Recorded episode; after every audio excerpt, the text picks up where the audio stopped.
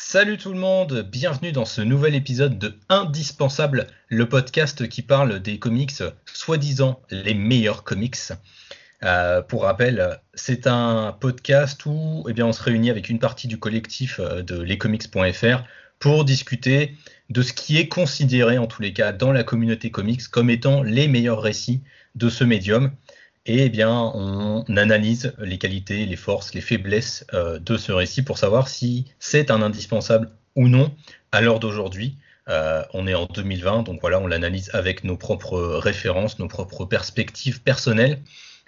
Et on, vous propose donc un avis global euh, sur le comics, sans spoiler et avec une restitution un peu du contexte, parce que ça paraît toujours être intéressant euh, que vous ayez le contexte dans lequel ce récit euh, a pu être découvert. Et on va faire ensuite une deuxième partie, cette fois vraiment avec spoiler, où on va aller vraiment dans l'analyse à fond, analyser vraiment les forces et les faiblesses en détail de la série. Donc forcément, on va aller très très loin dans le spoil et on va couvrir absolument tout le récit. À mes côtés pour ce troisième épisode de Indispensable, J'accueille euh, eh bien euh, un nouveau euh, dans cette émission. vous le connaissez sur le site lescomics.fr en tant que chroniqueur à l'écrit sous le pseudonyme de Guinlange. Comment vas-tu, mon cher Guinlange? Bonjour, bonjour. Eh bien, je vais très bien, Simon. Merci beaucoup. Mais de, mais de rien, c'est un plaisir de, t'avoir, c'est un plaisir de t'entendre. On t'entend généralement assez peu, on, on te lit plus qu'on ne t'entend et c'est très très cool que tu sois présent. J'ai également avec moi un membre de la team vidéo euh, Jules de la chaîne YouTube Jules et Nico, qui était déjà présent dans le précédent épisode. Il fait donc euh, son comeback ici. Euh, comment vas-tu, mon cher Jules? Eh bien, très bien. Content de vous retrouver ce soir pour parler de ce titre. Eh bien, merci. Content également d'être avec toi. Et le troisième membre, le troisième membre de lescomics.fr à nos côtés, c'est ce cher Docteur Comics, le chroniqueur de l'extrême, le chroniqueur fou, celui qui chronique plus vite que son ombre et plus vite que la lumière, même plus vite que moi, euh, ce qui je ne pensais pas possible jusqu'à il y a peu. Euh, comment vas-tu, Docteur Comics? Eh ben ça va très très bien. Bonsoir à tous et je tâcherai d'être à la hauteur de cette lourde légende qui va me coller à la peau maintenant. Ah non, mais j'ai pas, pas, dit que tu faisais des analyses pertinentes, j'ai juste dit que tu écrivais beaucoup, c'est tout. Ah, ça fait du bien, ça redescend d'un coup là. Voilà, calme-toi un peu. Non, mais moi pour redescendre, c'est très très bon. Donc, euh, ça va, quant, à moi, j'ai cru qu'il allait dire que ton surnom c'était le troisième membre. Et du coup, ça m'a fait très bizarre. Ah oui, effectivement. On va parler de La Cour des Hiboux, euh, arc de Scott Snyder et Greg Capullo sur le personnage de Batman, euh, le premier arc qu'ils ont fait donc pour la série ensemble, et euh, duo maintenant un peu indéboulonnable puisqu'ils sont souvent fourrés ensemble désormais. Pour nous faire le, résumé de La Cour des Hiboux, eh bien c'est Guy Lange qui se colle à la tâche, et donc nous sommes tout oui, mon cher Guy Lange. Pour le pitch, je vais vous présenter ça de manière assez concise pour éviter tout potentiel spoiler, même si je suppose que beaucoup l'ont lu. Alors que Batman présente son projet d'urbanisme pour le Gotham de demain, en tant que Bruce Wayne, bien entendu, un homme est sauvagement assassiné de plusieurs dizaines de coups de couteau. Sur les lieux du crime, une inscription, la prochaine victime sera Bruce Wayne.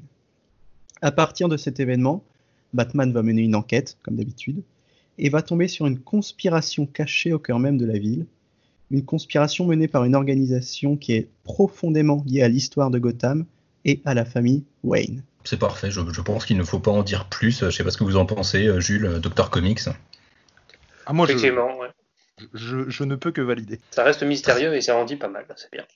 C'est ouais, c'est ça. De toute façon, faut pas en dire plus parce que ça part, c'est clair, ça part très très vite dans le spoiler. Donc tu as, assez rapidement euh, énoncé les différents éléments d'intérêt en fait du, de cet arc. Euh, arc qui court donc sur 11, numéros. Ça a été publié par Urban Comics en deux tomes, donc La Cour des Hiboux et euh, La Nuit des Hiboux. Euh, ce tome 2 contenant en plus l'annual qui est centré sur Mr. Freeze et donc déconnecté cet arc, et le numéro 12 qui est un peu un, récit autocontenu, on va dire, mais un récit qui fonctionne de manière un peu automatique. Euh, vous le retrouvez également dans la collection qui est sortie là récemment à 4,90€ chez Urban. Donc le tome, le, oui, l'arc complet, les 11 numéros de la Cour des Hiboux sont réunis dans un seul volume. Donc euh, à 4,90 vous le trouvez euh, à peu près partout, même si, enfin, j'ai l'impression quand même qu'il tombe vite en rupture. Donc euh, si ça vous intéresse après ce podcast, peut-être dépêchez-vous d'aller le commander. Évidemment, vous pouvez aller chez Excalibur Comics, je pense qu'il doit, il doit lui en rester. Et puis bah, sinon, vous allez dans votre librairie de quartier et au pire, votre libraire vous le commandera. Ce sera bien pour soutenir les commerçants locaux en ce moment. Et si on est complétiste, il y a également une version noir et blanc de Souvenir, bon, qui doit peut-être plus être disponible. oui, je, pense qu'elle n'est plus. Je, pense qu'elle n'est plus dispo en effet. Alors, elle est peut-être plus dispo. Alors, il en reste chez certains libraires quand même, mais surtout, je ne sais pas pourquoi, ne venez pas me demander pourquoi, mais en ce moment, j'ai l'impression de voir que du noir et blanc des New 52 en ce qui concerne Batman sur le Bon Coin, sur toutes les plateformes. Donc euh, allez, chercher là-dessus aussi parce que je sais pas pourquoi j'ai l'impression que tout le monde revend du noir et blanc en ce moment. Voilà. Ah, ça doit, ça doit avoir la cote, ça doit être pour ça très certainement. Le confinement, les gens ont voulu se débarrasser de certains comics qu'ils avaient. Mhm. Surtout que la particularité là du coup pour le run de Scott Snyder de Batman, c'est qu'en effet Urban a réédité tout l'intégralité de ce run en noir et blanc dans des gros tomes. Je crois que c'est en 5 tomes du coup que c'était dispo et voilà, c'était un peu particulier. On va passer tout de suite du coup à la, première partie un peu avec euh, l'analyse cette fois sans spoiler vous allez nous donner, euh, votre avis sur le, l'arc La Cour des Hiboux, en précisant un peu avant, du coup, quel est votre contexte de découverte, euh, soit du personnage de Batman, soit de l'arc, soit des deux, comme vous le souhaitez. Euh, ça, je, vous laisse le faire. Et je propose bien, à Jules de démarrer. Eh ben, moi, c'est pas compliqué. Comme je l'ai dit dans une précédente émission, j'ai euh, lu euh, pas mal de comics quand j'étais plus jeune et euh, il y a une grosse, grosse période où j'ai pas lu grand chose ou ce qui me tombait sous la main. Et puis voilà. Et il y a un moment donné où je me suis remis aux comics et de manière un peu plus régulière et j'ai acheté les kiosques qui sortaient. Et en l'occurrence, je me suis tourné tout de suite vers. on était à la fin, il me semble, de, des, de New tout et euh, du coup, j'étais sur euh, moi Marvel de l'autre côté. Et bon, bah, je lisais ça sympathiquement tous les mois, mensuellement. C'était sympa. Enfin, c'était sympa, c'était Civil War 2, mais bon, c'était sympa quand même. Et puis après, bah, logiquement, j'ai voulu me tourner vers DC. Et donc, j'ai acheté les deux premiers tomes, euh, La cour des hiboux et La nuit des hiboux. Et du coup, je me suis rendu compte que ça faisait des mois que je lisais de la merde chez Marvel, en fait. Hein. Clairement. Parce que j'ai pris une grosse, grosse claque, quoi. Mais. mais mais vraiment monumental parce que euh, j'imagine qu'on y reviendra après, mais j'étais loin de m'imaginer qu'après, euh, bah, pas loin de 70 ans, 80 ans du coup maintenant, euh, de Batman, on pouvait comme ça amener un nouveau méchant, amener un nouveau vilain avec ce, charisme et cette. Alors c'est pas qu'un, c'est une communauté là, mais avec avec cette aura en fait, et que elle pouvait rester. Alors, euh, Bruce Timm euh, et Paul Dini l'avaient fait en leur temps avec euh, Harley Quinn, même si elle est un peu plus ambiguë en ce qui concerne le, comment, le bien et le mal. Mais comme ça, d'instaurer un truc et que le truc reste après. Et quand j'ai lu cet arc-là pour la première fois, euh, donc non seulement je me suis dit que waouh, mais attends, mais ça n'a rien à voir avec Marvel, c'est ouf. Et euh, j'étais beaucoup plus Marvel avant. Je connaissais toujours hein, le personnage de Batman, j'en lisais, euh, mais je, je, lisais pas de série quoi de Batman. Et, et ouais non, j'ai pris une très très grosse claque et et, et voilà, c'est plus ce côté merde. Après tout ce temps-là, on instaure un nouveau personnage et, et, et le truc peut rester et ça ça j'avais vraiment l'impression que c'était pas un méchant de passage, quoi, que le truc allait rester, que ça allait avoir des répercussions, et c'était non seulement couillu pour le faire au début d'un run, je trouve, et je veux dire, clairement, ils, ont mis leur idée sur la table, au sens propre comme au sens figuré, et, c'est vraiment, euh, je trouve dingue ce qu'ils ont réussi à faire. Alors après, on parle du titre, moi, il y, a des défauts quand même pour moi, mais le, ouais, j'avais été euh, sur le cul et impressionné. Et euh, pour le coup, euh, à la relecture, euh, en fait, j'avais été vraiment ébloui la première fois. C'était, c'est ce qui s'était aussi un peu passé d'ailleurs avec Civil War et avec ma petite et comment dire et en toute modestie expérience comics, bah forcément que je vois les choses différemment maintenant que quand j'ai lu le truc pour la première fois. Et, voilà, j'avais été vraiment ébloui, ce qui a été forcément moins le cas la deuxième. Quoi. Ouais, l'effet de surprise passe toujours un peu moins euh, la, deuxième fois, mais tu as quand même apprécié. Euh, en tous les cas, tu as quand même. Oui, ouais, as apprécié ah la relecture. Ah, j'ai beaucoup apprécié, mais alors, euh, sans, voilà, pour dire les choses comme elles sont, j'ai beaucoup apprécié la lecture. je me suis dit, ah la vache, c'est quand même vachement bien et tout. Et par contre, je me souviens pas du tout avoir été déçu par la fin, ce qui a été le cas en fait là, et des trucs J'aurais préféré vraiment rester autour de la cour des hiboux. Euh, moi, je l'ai pas lu euh, quand c'est sorti, du coup. je me mets dans la peau de quelqu'un qui lisait le truc à sa sortie, euh, que ce soit en VO ou en VF d'ailleurs.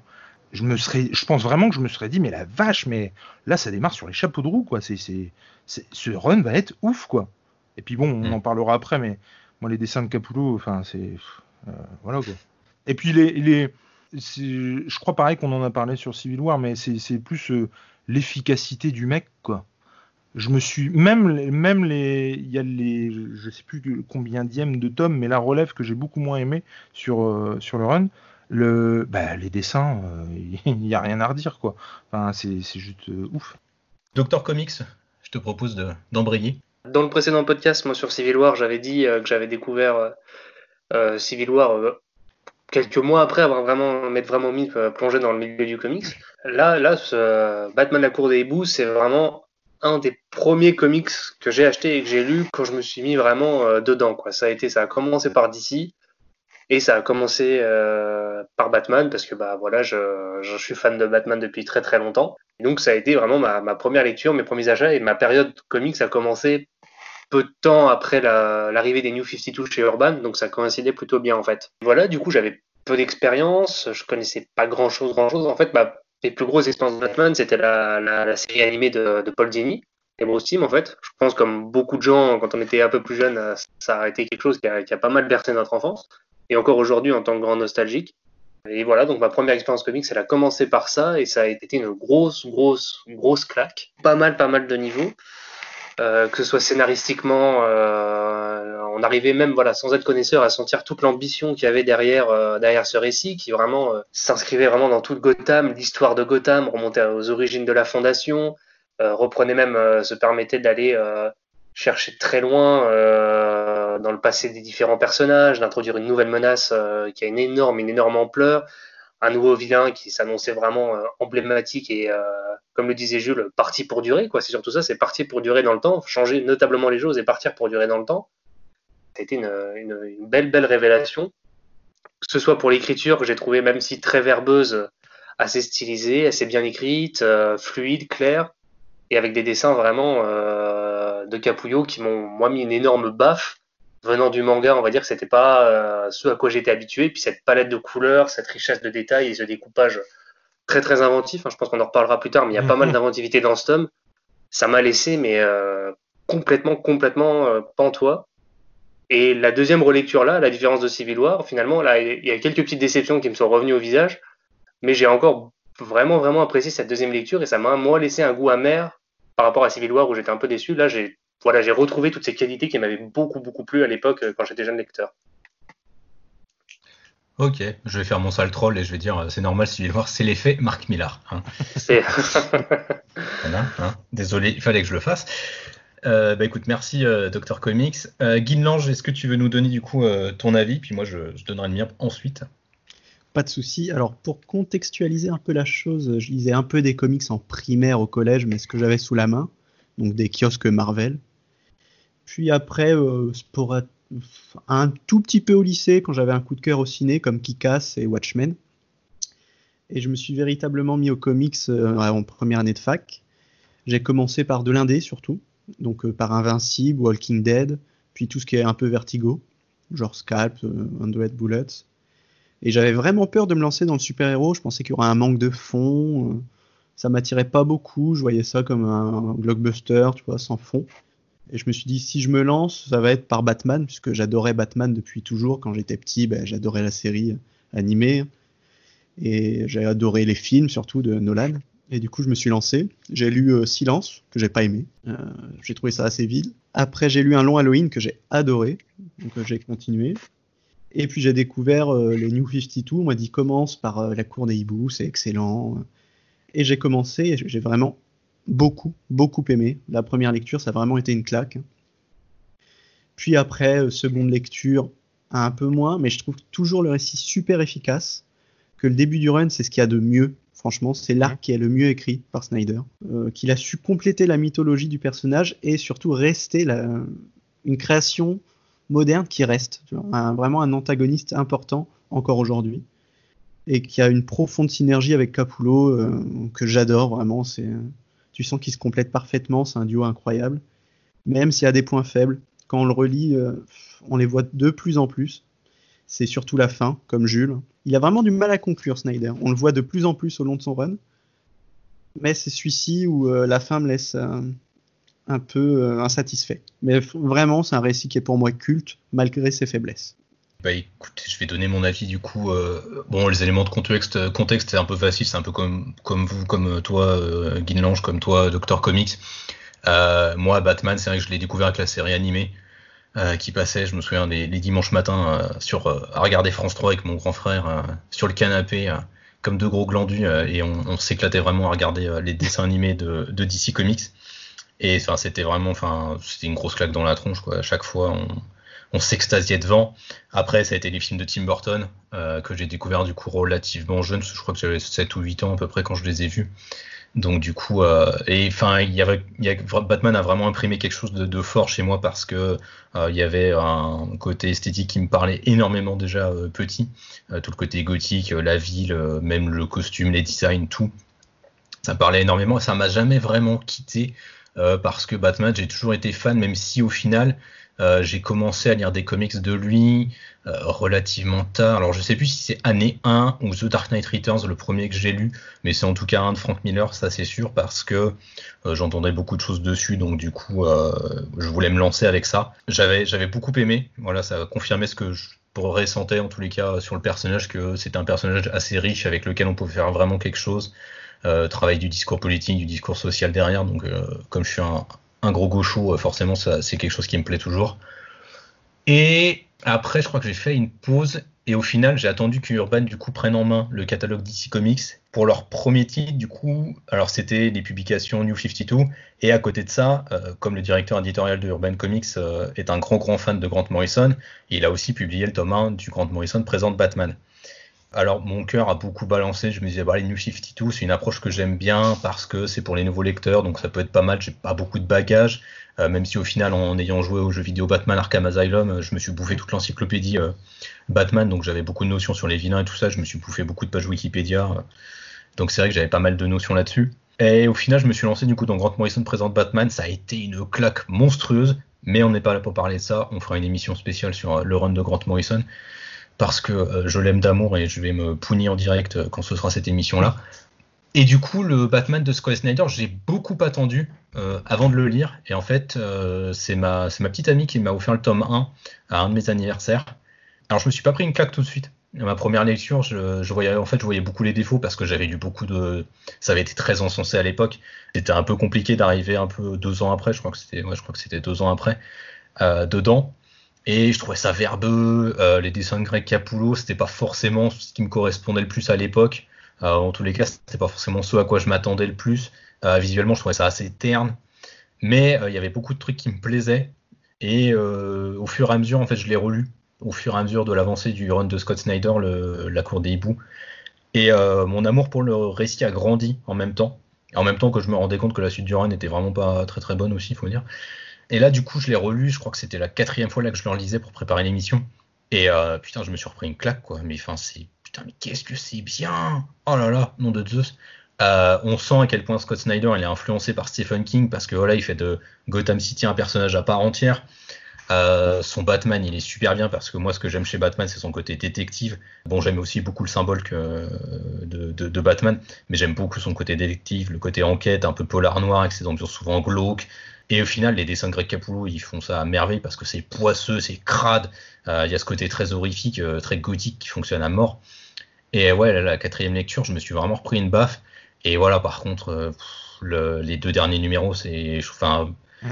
je le disais la dernière fois sur Twitter en rigolant, mais la constante de Scott Snyder, c'est qu'il sait absolument pas finir ses histoires, quoi. Et là, c'est, oh, putain, mais c'est pas possible, quoi. Enfin, c'est, c'est même pas que la fin est décevante, je trouve, parce que je trouve pas forcément que ce qu'il amène est décevant. Ça aurait pu être intéressant. Le problème, c'est que derrière, en fait, ils n'ont fait absolument rien. Et puis, euh, voilà, enfin, ce, sera jamais forcément complété derrière. Donc, c'est un peu, c'est ça qui est franchement dommage, quoi. Mais si je peux rebondir, justement, le, fait, c'est pas, pour moi, c'est même pas qu'il est moins bien.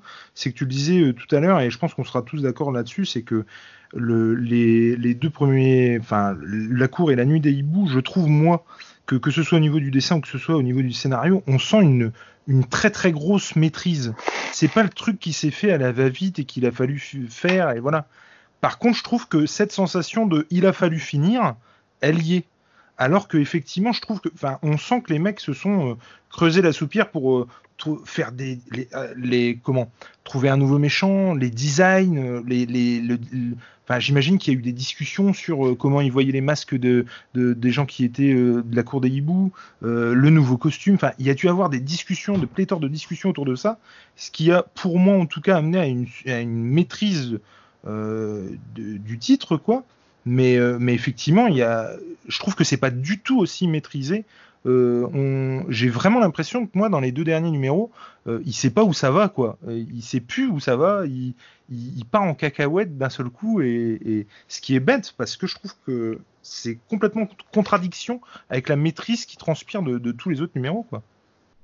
Pour rebondir aussi sur ce que tu dis, pour appuyer encore plus, c'est d'autant plus fort que ce qu'ils ont réussi à faire, ça se passe, bon ça je pense qu'on en reparlera, mais ça se passe dans le contexte particulier des, des New 52, euh, le pseudo-reboot par reboot, où certaines séries se rebootaient complètement et d'autres pas du tout, genre Batman typiquement, pas touche à sa mythologie, tous les Robins, tout, etc., etc., rien n'a été touché. Mais malgré tout ça, euh, ils ont réussi à voilà, faire un truc qui soit vraiment New Reader friendly et qui pourtant s'inspire de toute la mythologie, de tout ce que ça a à offrir euh, pour faire un, un, sacré boulot à ce niveau-là. quoi. Donc c'est quand même, ça a été pour moi le meilleur démarrage des New 52 mmh. en plus. Et, comme tu le disais tout à l'heure, et je pense que euh, on est de cette génération-là où euh, on attend un Batman euh, détective qu'on a retrouvé notamment dans Un long Halloween, dans euh, Amère Victoire, Des ombres dans la nuit, tout ça. que moi j'adore, hein, c'est vraiment pour moi des chefs-d'œuvre et c'est ce côté Batman détective que j'adore, quoi. Et on a ce côté-là dedans, et je pense que c'est, on a été biberonné au Batman de 92 où mine de rien, alors déjà moi quand j'en parle, c'est c'est toujours avec émotion parce que c'est la c'est le premier dessin animé où je me suis dit et pourtant j'avais une dizaine d'années hein, c'était pas non plus euh, mais où je me suis dit la vache mais c'est un truc qui me prend pas pour un con quoi. C'était des vraies histoires il y avait euh, de la morale mais pas que euh, il y avait des vrais méchants il y avait des personnages structurés psychologiquement tout ça et il y avait un Batman qui à chaque épisode menait une enquête et avec des indices, avec euh, voilà. Et je trouve qu'on a été biberonné à cette série-là et que du coup on est en demande d'un Batman justement détective. Et quand on le retrouve, j'ai l'impression en tout cas, en tout cas pour moi, que c'est toujours avec plaisir justement ce Batman détective-là. Ouais, vraiment. Mais pour revenir sur ce que tu as dit, euh, Jules, que c'est très maîtrisé, c'est vrai. Cette fin arrive vraiment comme un cheveu sur la soupe. Tu vois. Mmh. Pour moi, il a pêché par générosité. Tu vois, il voulait une fin généreuse avec un rebondissement final. Oh mon dieu, on l'a pas vu venir. Ouais, tu vois. C'est le rebondissement est là, mais le fond n'y est pas. C'est vraiment cette fin qui me dérange. Ouais, non, mais enfin, moi, je, rejoins, je rejoins un peu Guinlange, c'est vrai. Et puis, c'est quelque chose qu'on retrouve aussi aujourd'hui comme beaucoup comme défaut chez Scott Snyder.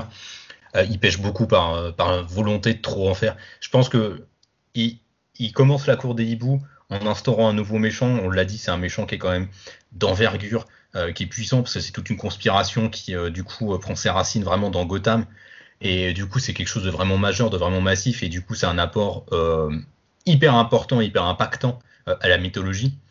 Et à côté de ça, je pense qu'il a, il a, dû se dire Ouais, mais j'ai commencé très fort, il faut que je finisse très fort cet arc. Mm. Et du coup, il a ce twist qui, moi, je le répète, je le trouve fondamentalement sur l'esprit du twist, je le trouve pas gênant. Ce qui me dérange dedans, c'est que derrière, ça fait pouf, quoi. C'est-à-dire que tu nous balances ça et boum, et tu nous laisses dans l'expectatif comme un, Alors, comme un idiot, quoi c'est le il, tu nous laisses dans l'expectative. Parce que justement, et on en reparlera après, j'imagine, tu ne sais pas, il y a un doute, et ce doute-là, bah, finalement, on n'en reparle pas. Ce qui est bête. Et enfin, je, si tu parlais de ça, j'imagine. Mm -hmm. Oui, Mais tout à fait. du coup, c'est, je trouve, je trouve ça, c'est pas, pas forcément d'en faire quelque chose après, moi, qui me gêne. C'est surtout de ne pas reparler de ce doute, alors que ça aurait dû le, le, comment le, oui, le hanter, quoi. C'est le cas de le dire. Voilà. Ouais, clairement, la, la, toupie continue de tourner, quoi. C'est complètement ouais, ça. ça. Et pour rebondir là-dessus, justement, euh, mais que ça aurait fait un bon Nolan. Là, oui, c'est ça. Oh là là là ça, là fait penser. Mais Ah, avec bah, sûr. la cour des, la cour, le design, les, le Gotham, euh, il aurait pu faire un truc de malade. Ah, mais pour moi, c'est vraiment un concept de film Batman qu'il faut faire. Le, les, Complètement. mille, euh, les hiboux, ça se prête vraiment à l'adaptation. Voilà. Ouais, mais alors pas chez Nolan, hein, parce que Nolan et sa direction artistique. euh, À base de forme géométrique, euh, carré, triangle, euh, non merci. Je, je veux pas voir la cour des hiboux chez lui. hein. Non, non. Oh non. Bon, je vous sens, je vous sens bien chaud au bouillant, euh, bien chaud au baraque. euh, donc on va, on va terminer là la partie sans spoiler. euh, parce que voilà, on a quand même beaucoup de choses à dire, notamment sur le, le méchant principal et puis euh, sur euh, cette fin qui nous fait euh, beaucoup discuter depuis tout à l'heure. Mais euh, du coup, on va passer à la deuxième partie avec vraiment l'analyse euh, en détail, en profondeur de la cour des hiboux. Donc évidemment, si vous ne l'avez pas lu, on vous déconseille de continuer l'écoute parce que vous allez vous flinguer à peu près euh, tout ce qu'il peut y avoir d'intéressant en fait dans la dans l'arc, donc ce serait dommage. Après, vous êtes grand, vous êtes libre. Si vous voulez continuer à nous écouter, vous continuez à nous écouter. Euh, c'est pas un souci du tout. Du coup, on va commencer cette analyse avec spoiler.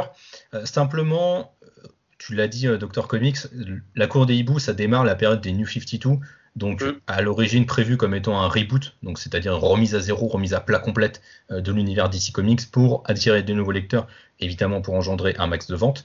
Euh, ça a été un gros gros bide, on va pas se, le, men- se le- se mentir là-dessus. Euh, ça a vite euh, complètement capoté, notamment parce qu'en fait, eh bien, il y a des personnages comme Batman par exemple ou comme Green Lantern qui n'ont absolument pas été remis à zéro, ou en tous les cas vraiment euh, sur certains points, mais alors sur des petits détails.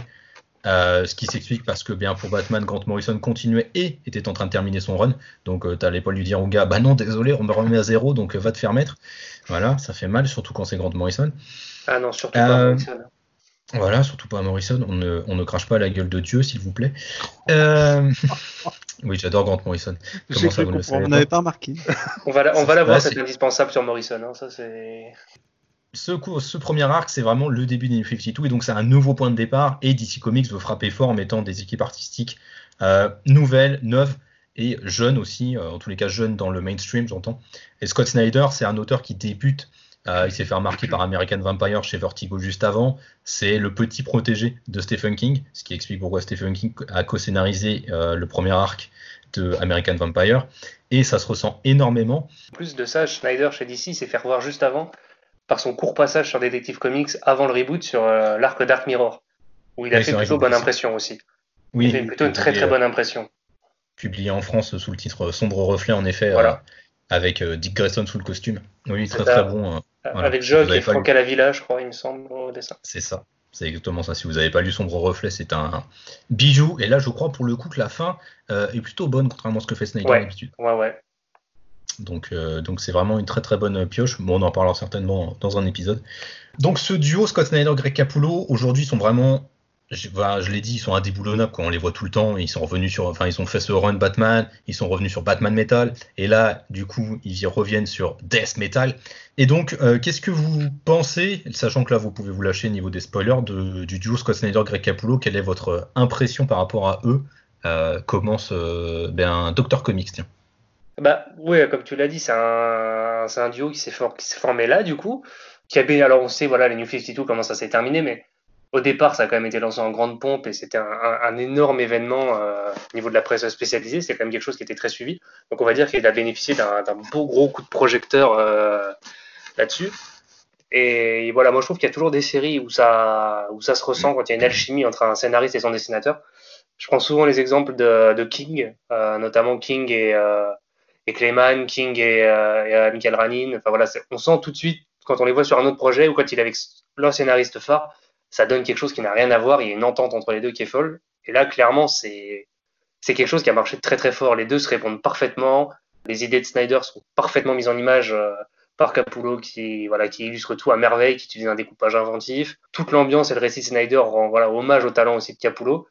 Et qu'on aime ou qu'on n'aime pas ce qu'ils sont devenus aujourd'hui, je trouve toujours qu'il y a cette alchimie qui marche entre les deux pour se répondre? Alors des fois, ça donne des trucs. Bon, on reviendra pas sur Metal, c'est pas le moment, mais ça peut être intéressant d'y revenir un jour. Mais ça peut merder, mais il y a cette alchimie vraiment qui fonctionne. Ils arrivent à se répondre. On voilà, on les voit sur Twitter, etc. Ils ont, ils ont une relation qui est très très proche, même dans la vie, euh, la vie de tous les jours. Il y a toujours pour moi un côté vraiment euh, agréable de les voir se réunir. Et il y a toujours une petite hype parce que voilà, moi j'ai ce souvenir notamment de la cour des hiboux. Je me dis, ouais, quand ça marche à fond, ça marche vraiment vraiment à fond et on en prend plein les yeux euh, si vraiment la- l'alchimie est là. Quoi. Oui, clairement. Et enfin, moi, c'est vrai que euh, on peut aimer ou pas, mais ils ont, ils, ils sont très généreux tous les deux. Enfin, c'est ce qui fait que des fois, ça Ouais. part complètement en vrille. Et euh, enfin, Batman Metal, pour ça, c'est pour moi que ça, c'est pour ça que pour moi, c'est vraiment foiré de A à Z. parce qu'ils sont tellement généreux, ils se font plaisir, mais en fait ils se font plaisir qu'à eux-mêmes, donc c'est un peu dommage. Ça devient un peu très très vite hermétique. Donc du coup c'est un peu euh, un défaut là-dessus. Greg Capullo, je trouve surtout dans, dans, ce premier tome, il, il, y a une vraie alchimie, il y a une vraie entente entre eux, et je trouve que la séquence, c'est pour ça que je l'ai mis dans le spoiler, parce qu'il y a la séquence dans le labyrinthe, euh, qui est euh, pour moi vraiment, euh, vraiment une grosse, grosse dinguerie. Enfin, je dirais que là, dès ma première lecture, je m'étais quand même pris une claque, j'avoue, c'était vraiment très efficace. Ouais, c'est assez incroyable. moi, c'est con, mais c'est même avant celle-là, cette case-là, moi, que j'ai commencé à lire, comme je te dis, je venais du manga, et au moins, il y, a des trucs de manga qui sont assez fous, mais Là, la, bande dessinée, le comic, c'est quand même quelque chose d'autre. Déjà, la couleur et l'utilisation des cases qui sont beaucoup plus riches et plus détaillées, ça, ça change beaucoup. Et moi, c'était la scène, je crois que c'est dans le chapitre 2, je crois, où il y a toute cette scène où il doit aller, euh, aller quelque part et il est en train de poursuivre des mecs en hélico mm. qui ont fait un casque, on sait pas trop quoi, avec sa moto. Et le voir à un moment où il jette sa moto et il passe à travers l'hélico en passant à travers avec un espèce de, de, gros plan des mecs à l'intérieur qui voient la ville de l'hélicoptère avec un Batman qui fonce la cape euh, découverte.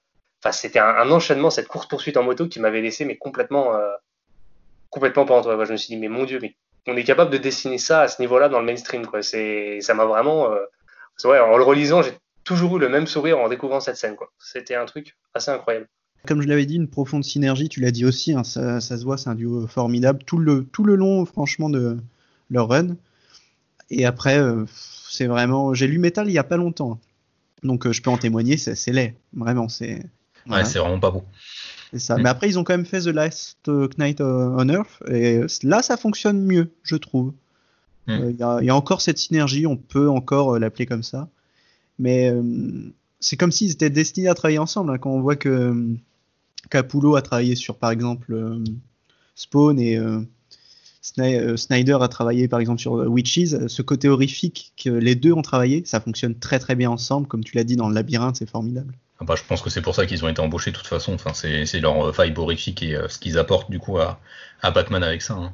Euh, Jules, je sais pas, je sais pas si bah, moi, moi, de toute façon, euh, euh, il, y a même euh, une émission sur les, duos avec Nico qui est sur le feu depuis un moment et j'espère qu'à un moment on va la sortir celle-là.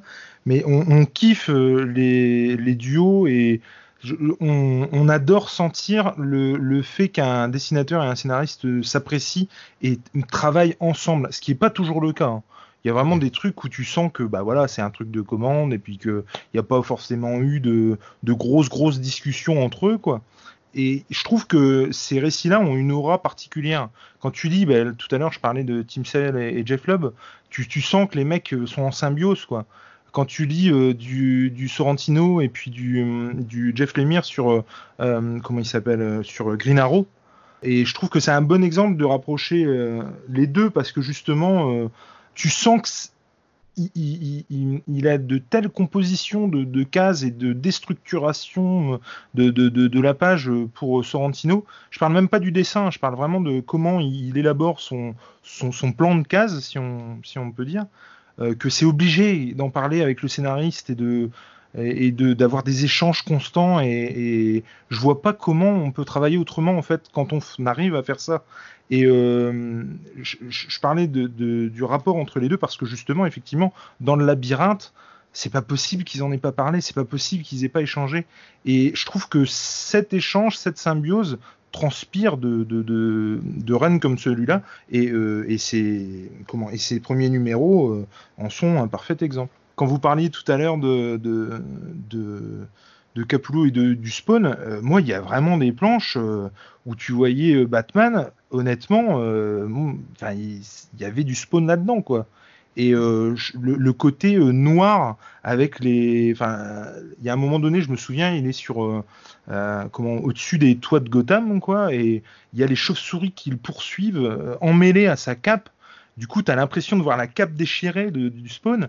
Enfin, c'est juste ouf. Et ouais, moi, j'ai cette sensation de, comment de, ouais de, de, vivre cette synergie, cette synergie et d'assister vraiment à un truc qui est en train d'éclore entre deux artistes. Euh, c'est pas c'est pas souvent. Je regrette pas du tout de, de, pas avoir lu de pas avoir lu métal du coup. Mais euh, mais, non, bien. si, si c'est la déchéance du truc, euh, non merci. Mais, mais c'est mais vrai. Non, mais non, mais non. Mais c'est vrai que ouais, il y a comme ça des, des, des, des comics où, où, tu sens vraiment que ouais, les mecs sont en symbiose et c'est leur champ du signe, quoi. Enfin, ils pourront pas faire mieux. Et moi, c'est vraiment ce que j'ai ressenti avec ce truc-là, quoi.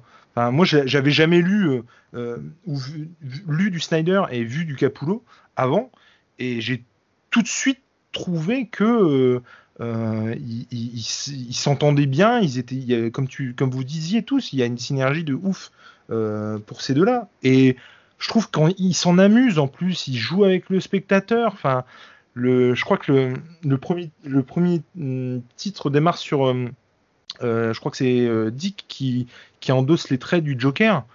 Mm. Parce que ça commence par Batman dans un hôpital, enfin dans, Arkham, qui, qui comment affronte tous les sbires en fait, et, et, il fait équipe avec le Joker. Alors déjà, tu dis ok, donc les mecs commencent avec le Joker, c'est dommage. Et, et du coup, bah, ils se jouent de toi parce que bah, ils commencent pas du tout avec le Joker. Mais en plus, ils te disent oula, attention, ce que vous croyez savoir, c'est pas du tout ça. Euh, et, je trouve que ouais, il, se joue du, lecteur et c'est dès les premières pages génial quoi. Alors avec un tour de passe-passe certes, coup de masque holographique tout ça, mais n'empêche que ça marche et que moi je me suis dit ah ok le Joker avec Batman c'est quoi ce délire? Euh, Et c'est c'est juste ouf de se jouer de nous au bout de trois pages quoi.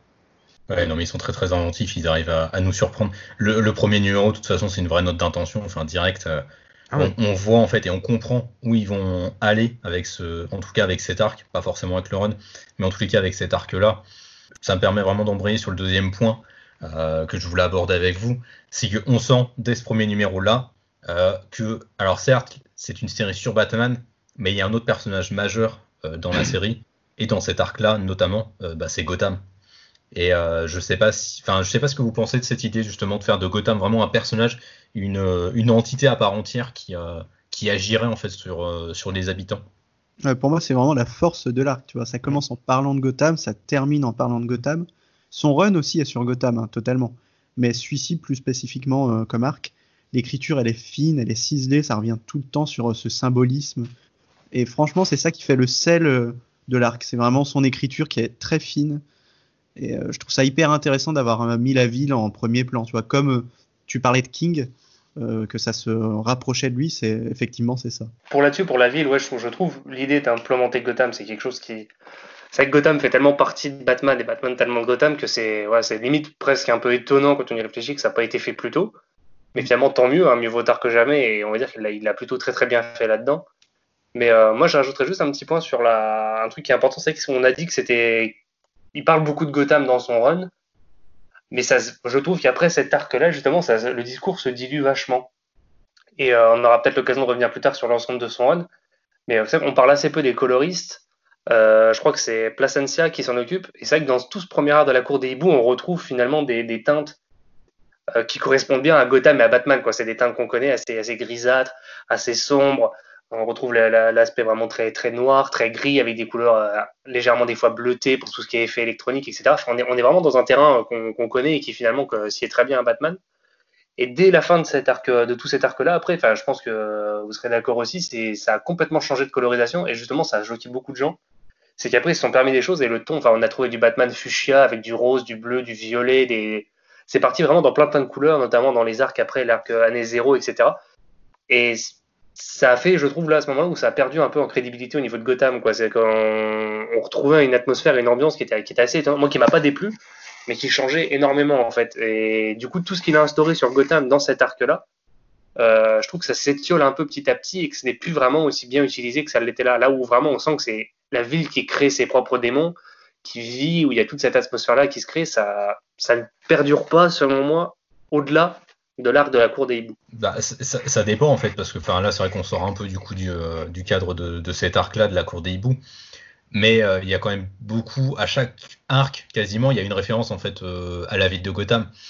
tu le disais, la ville de Gotham engendre ses propres démons, et en fait, bah, dans leur dernier arc, Scott Snyder et Greg Capullo créent à nouveau un, nouveau méchant pour Batman, Bloom, je sais pas comment, enfin je sais pas si son nom a été changé en bref, mais Et bon, peu importe, c'est pas, pas très grave, mais bon, ce méchant un peu plante végétale, il est lié à la nature de Gotham il est lié aux changements qui ont été engendrés dans Gotham. Et pareil dans l'an 0. Dans l'an 0, le Gotham City est un personnage à mm. part entière, puisque euh, c'est vraiment Gotham City qui se retrouve aussi bouleversé en même temps que, bah, que Bruce se retrouve complètement bouleversé. Donc, je suis pas forcément d'accord avec toi là-dessus. Je trouve que ils ont toujours réussi à faire de Gotham un personnage euh, à part entière et aussi à montrer les habitants de Gotham, le symbole qu'est Batman pour les habitants, mais aussi comment est-ce que les habitants de Gotham agissent sur euh, Batman et sur Bruce en, en, tant que tel. Donc je trouve que ça a toujours été intéressant. Après, c'est sûr que dans ce premier arc, ça a forcément une saveur supplémentaire, puisque euh, bah, la cour des hiboux est liée à Gotham. Enfin, c'est ce qu'on comprend très rapidement en fin de compte. Hein. Donc, euh, oui, forcément, ça a une saveur supplémentaire. Et c'est ce côté dans le premier qui m'a plu. Moi, c'est ce côté Gotham a trahi Batman quelque part. Elle recèle des trucs en elle qui, voilà, même si c'est son plus grand protecteur et celui qui la défend, bah finalement, c'est quelque part, et ça revient beaucoup, que c'est comme une trahison de Gotham envers Batman. Et je trouve que ça, ça fait bien parce que c'est autant un antagoniste que la cour des hiboux. Et mmh. euh, même s'il y a plein de choses intéressantes après, je trouve que moi, après c'est mon point de vue, mais ça part un peu, voilà, on a eu le ta gueule c'est magique, là ça devient des fois c'est ta gueule c'est Gotham. Voilà, ça part en cacahuète, mais c'est parce que c'est Gotham. Après, j'exagère peut-être un peu, mais c'est le truc qui m'avait dérangé. Mais c'est vrai que sur cet arc-là, si on le prend vraiment en tant que euh, l'arc La Cour des Hiboux, c'est vraiment, il y a la Cour des Hiboux et Gotham, quoi. Et les deux s'associent pour faire un peu tomber Batman. Et c'est là, sur ce là, je trouve que ça, ça a fonctionné particulièrement bien sur, sur ce récit-là totalement. Il y a même un passage que j'adore, c'est quand il découvre, on peut le lire maintenant qu'on est dans la session spoiler, quand il découvre que dans chaque immeuble Wayne, il y a cet étage où la cour est. Et je trouve ce passage vraiment formidable. Alors, a la trahison au sein même de son univers. Alors justement, c'est pas tout à fait ça, puisque lui, il sait qu'il y a un, étage, un 13e étage. Oui, mais il savait pas que c'était à l'intérieur, et je trouve ça incroyable. Euh, qu'il n'y ait jamais été et qu'il le découvre. C'est ça, il savait pas effectivement que c'était la, cour des hiboux. Et c'est surtout, c'est surtout parce qu'il met en parallèle le fait que le hibou euh, fait son propre nid euh, chez, euh, chez son adversaire finalement. Et ce qui prouve bien d'ailleurs que Batman considère Gotham comme sa ville et, et, pas la ville de quelqu'un d'autre. On compare très régulièrement à au méchant et, euh, Batman et au fait qu'il y a la limite, la frontière est très très mince pour que ça en soit un lui-même. En tout cas, il a la même folie que les méchants, même si lui a la raison, mais qui cohabitent. Mais et je trouve que le, fait de dire euh, c'est ma ville et c'est la ville de personne d'autre, il y a comme ça quelque chose de très euh, de très vilain finalement. Je suis à moitié d'accord avec toi, tu vois, parce qu'à la fin, quand même, il dit je disais que Gotham était ma ville, mais c'est faux, c'est la ville de tout le monde. Le l'arc se conclut comme ça. C'est justement ce que j'allais dire, effectivement, c'est que tout le, tout justement tout l'arc, euh, il considère comme sa, ville et euh, son, son cheminement à lui se finit là-dessus, effectivement, en disant que c'est la ville de tout le monde et c'est pas sa ville. Et il lui-même fait un chemin intérieur. Et quand vous dites, et, à juste titre, qu'il est euh, trahi par sa ville, c'est même plus que ça, parce que quand on dit que Gotham est un personnage à part entière, c'est complètement vrai, mais euh, elle parle par la bouche de, Batman et de Bruce Wayne. Quand on l'entend, euh, quand on enfin, quand on lit les bulles qui sont les pensées de Bruce Wayne pour t'expliquer euh, comment marche Gotham, je la fais courte, mais en gros c'est l'idée. Elle parle à travers Bruce Wayne et de ce qu'il connaît lui de de, de, de Gotham et c'est pour ça que ça marche vachement bien, je trouve, et que la trahison est d'autant plus forte c'est que lui qui parle à la place de Gotham et qui incarne finalement Gotham, euh, bah lui-même sait pas ce qui s'y passe. Et, euh, sur le cul de, ce qu'il y trouve. Et quand je parlais tout à l'heure que les, gars sont quand même couillus d'avoir rapporté euh, un, nouveau méchant et aussi emblématique, ouais, c'était couillu et d'amener un, méchant aussi emblématique, de ne pas toucher à la continuité de, Batman et de. Du coup, c'est hyper intelligent de mettre le spectateur dans la même position que son héros et de, euh, de dire mais, mais attends, mais on n'était pas du tout au courant de ça. Et puis tout semble normal, hein, tout s'imbrique, se goupille sans problème. Et, euh, et de. Finalement, le, lecteur est aussi du coup un peu Gotham, puisque on se met à la place de Batman parce qu'on on se sent trahi euh, par l'histoire qu'on lit de Batman depuis le début et de Gotham qu'on suit depuis le début. Vu que Batman parle à la place de Gotham, ben, on est aussi Gotham finalement. Ouais, je trouve que tu parlais de finesse tout à l'heure et je te rejoins complètement quand tu dis ça parce que c'est très très finement fait quoi. la position dans laquelle se retrouve le lecteur, euh, elle est ouf quoi. T'es es aussi trahi que lui, tu te rends pas compte de ce qui arrive et puis c'est un Batman, je veux dire, c'est quand même les premiers numéros d'un nouveau run, d'un relaunch, et, euh, et, Batman est quand même hyper mal, quoi. C'est-à-dire que il se rend compte que tout ce qu'il croyait jusqu'ici est, pas vrai, quoi. Enfin, jusqu'à la fin d'ailleurs. Et ça me fait penser au, au, jeu de. Alors, ils sont pas allés aussi loin hein, dans ce dans ce titre, mais je sais pas si vous l'avez fait, le jeu de Telltale Game sur Batman, le premier. Ouais. Non, pas fait, moi, ouais. ouais moi, je l'ai fait, moi. Alors du coup je spoil, hein, désolé, mais euh, t'apprends que, en tout cas dans la version que j'ai faite, je sais pas si c'est commun à toutes les versions du coup, mais j'imagine que oui quand même, que c'est la, même chose. Que les parents de, de, Bruce finalement sont du mauvais côté de la barrière quoi. Après on aime ou on n'aime pas, mais je trouvais ça assez couillu de le faire et, de me dire. Euh, et moi, j'avais été ouais, sur les fesses d'apprendre de, ça au bout de, tant de temps. Et ah bon, bah, peut-être qu'effectivement, ils sont du mauvais côté de la barrière. Et, je trouvais ça ouais, euh, chouette de faire ça et de, mettre le spectateur dans cette position-là pour un relaunch, pour un début de quelque chose. Enfin, non, je trouve ça grand. Et, et, et, bah, je trouve ça super chouette parce que ça aurait été beaucoup plus simple, comme on le disait tout à l'heure, enfin beaucoup plus simple, attention, pas pour les lecteurs, hein, pour les scénaristes et tout le monde, de faire par exemple, oui, euh, tellement plus euh, facile de refaire revenir le Joker euh, comme on le connaît et, de, et, au premier numéro, tu vois, pour rameuter du monde. Je veux dire, rameuter du monde avec des nouveaux méchants qu'on n'a pas vus, c'est quand même un pari hyper risqué quand on se met à leur place, je trouve. Euh, bah clairement oui de toute façon enfin après ce qui est intéressant du coup dans, dans l'idée qu'ils ont euh, même si on le découvre que plus tard la cour des hiboux ça reste quelque chose de mystérieux donc c'est vrai que ça peut mm. appeler du coup le lecteur, à la fois le lecteur de longue date et le nouveau lecteur parce qu'il va se dire ah il y a un nouveau truc euh, qui agit mm. sur Batman ah c'est cool et tout ça. ça, ça, va être chouette du coup c'est intrigant tu vois donc ouais, c'est pas faux. Je, je, pense que c'est pour ça aussi que ça a beaucoup marché je pense que ça a aussi beaucoup marché parce que l'état d'esprit américain est Enfin, c'est pas étonnant en fait que Gotham soit un personnage à part entière dans le run. Euh, je vais plutôt reformuler ça comme ça, mm. parce que dans l'esprit américain, les Américains sont très très liés aux villes euh, d'où ils viennent en tous les cas. Mm. Euh, la question des racines, enfin, je sais pas, c'est peut-être lié à leur état d'esprit colonialiste, je sais pas, mais il y, a quelque chose de très fort chez les Américains qui est toujours lié à leur ville. Ils, sont, enfin, les New-Yorkais, ils sont New-Yorkais quoi. C'est ancré dans leurs veines, mm. ils le revendiquent. et ils ont ce truc-là, enfin chez les Américains. Et du coup, c'est pas déconnant en fait. Euh, Scott Snyder là-dessus, c'est un Américain qui vient euh, de, la, de la campagne des comtés euh, américains.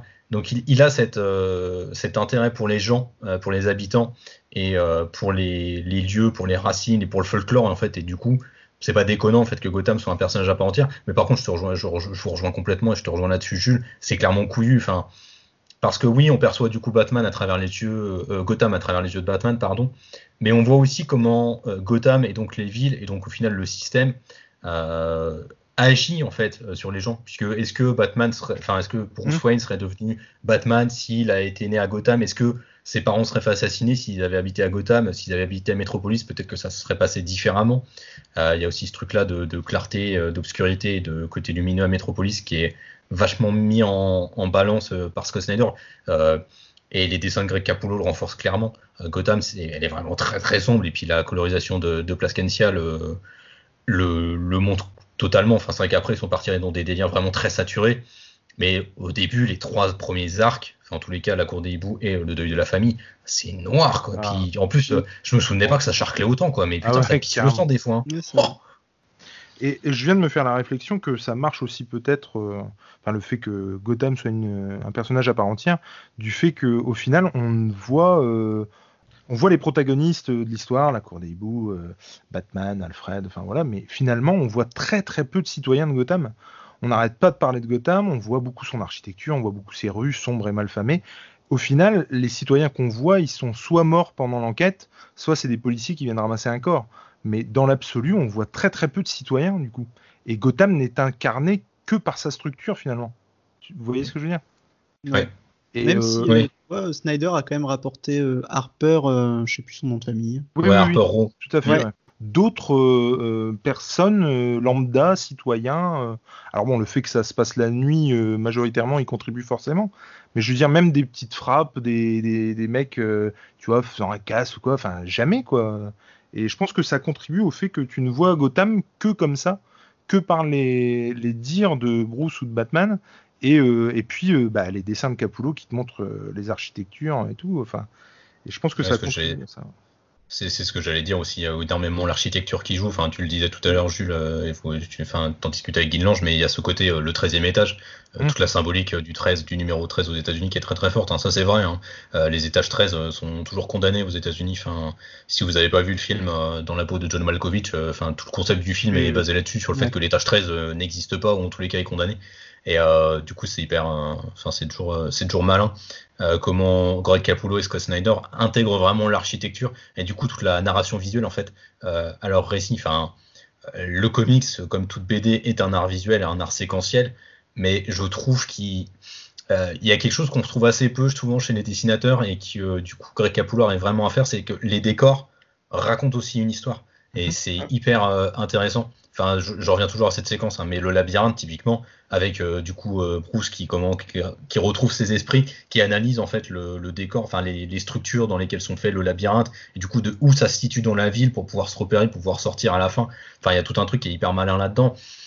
Et euh, Greg Capullo est vraiment très très fort là-dessus. Enfin, vraiment, c'est assez ouf. Et ça m'a re-surpris à la, à la relecture parce que je me souvenais pas de ce truc-là en fait. Et je m'attendais assez peu, puisqu'on le retrouve peu dans les comics en fait, qu'il y ait un focus aussi important euh, sur la, la, direction des bâtiments, quoi, enfin la direction artistique des bâtiments.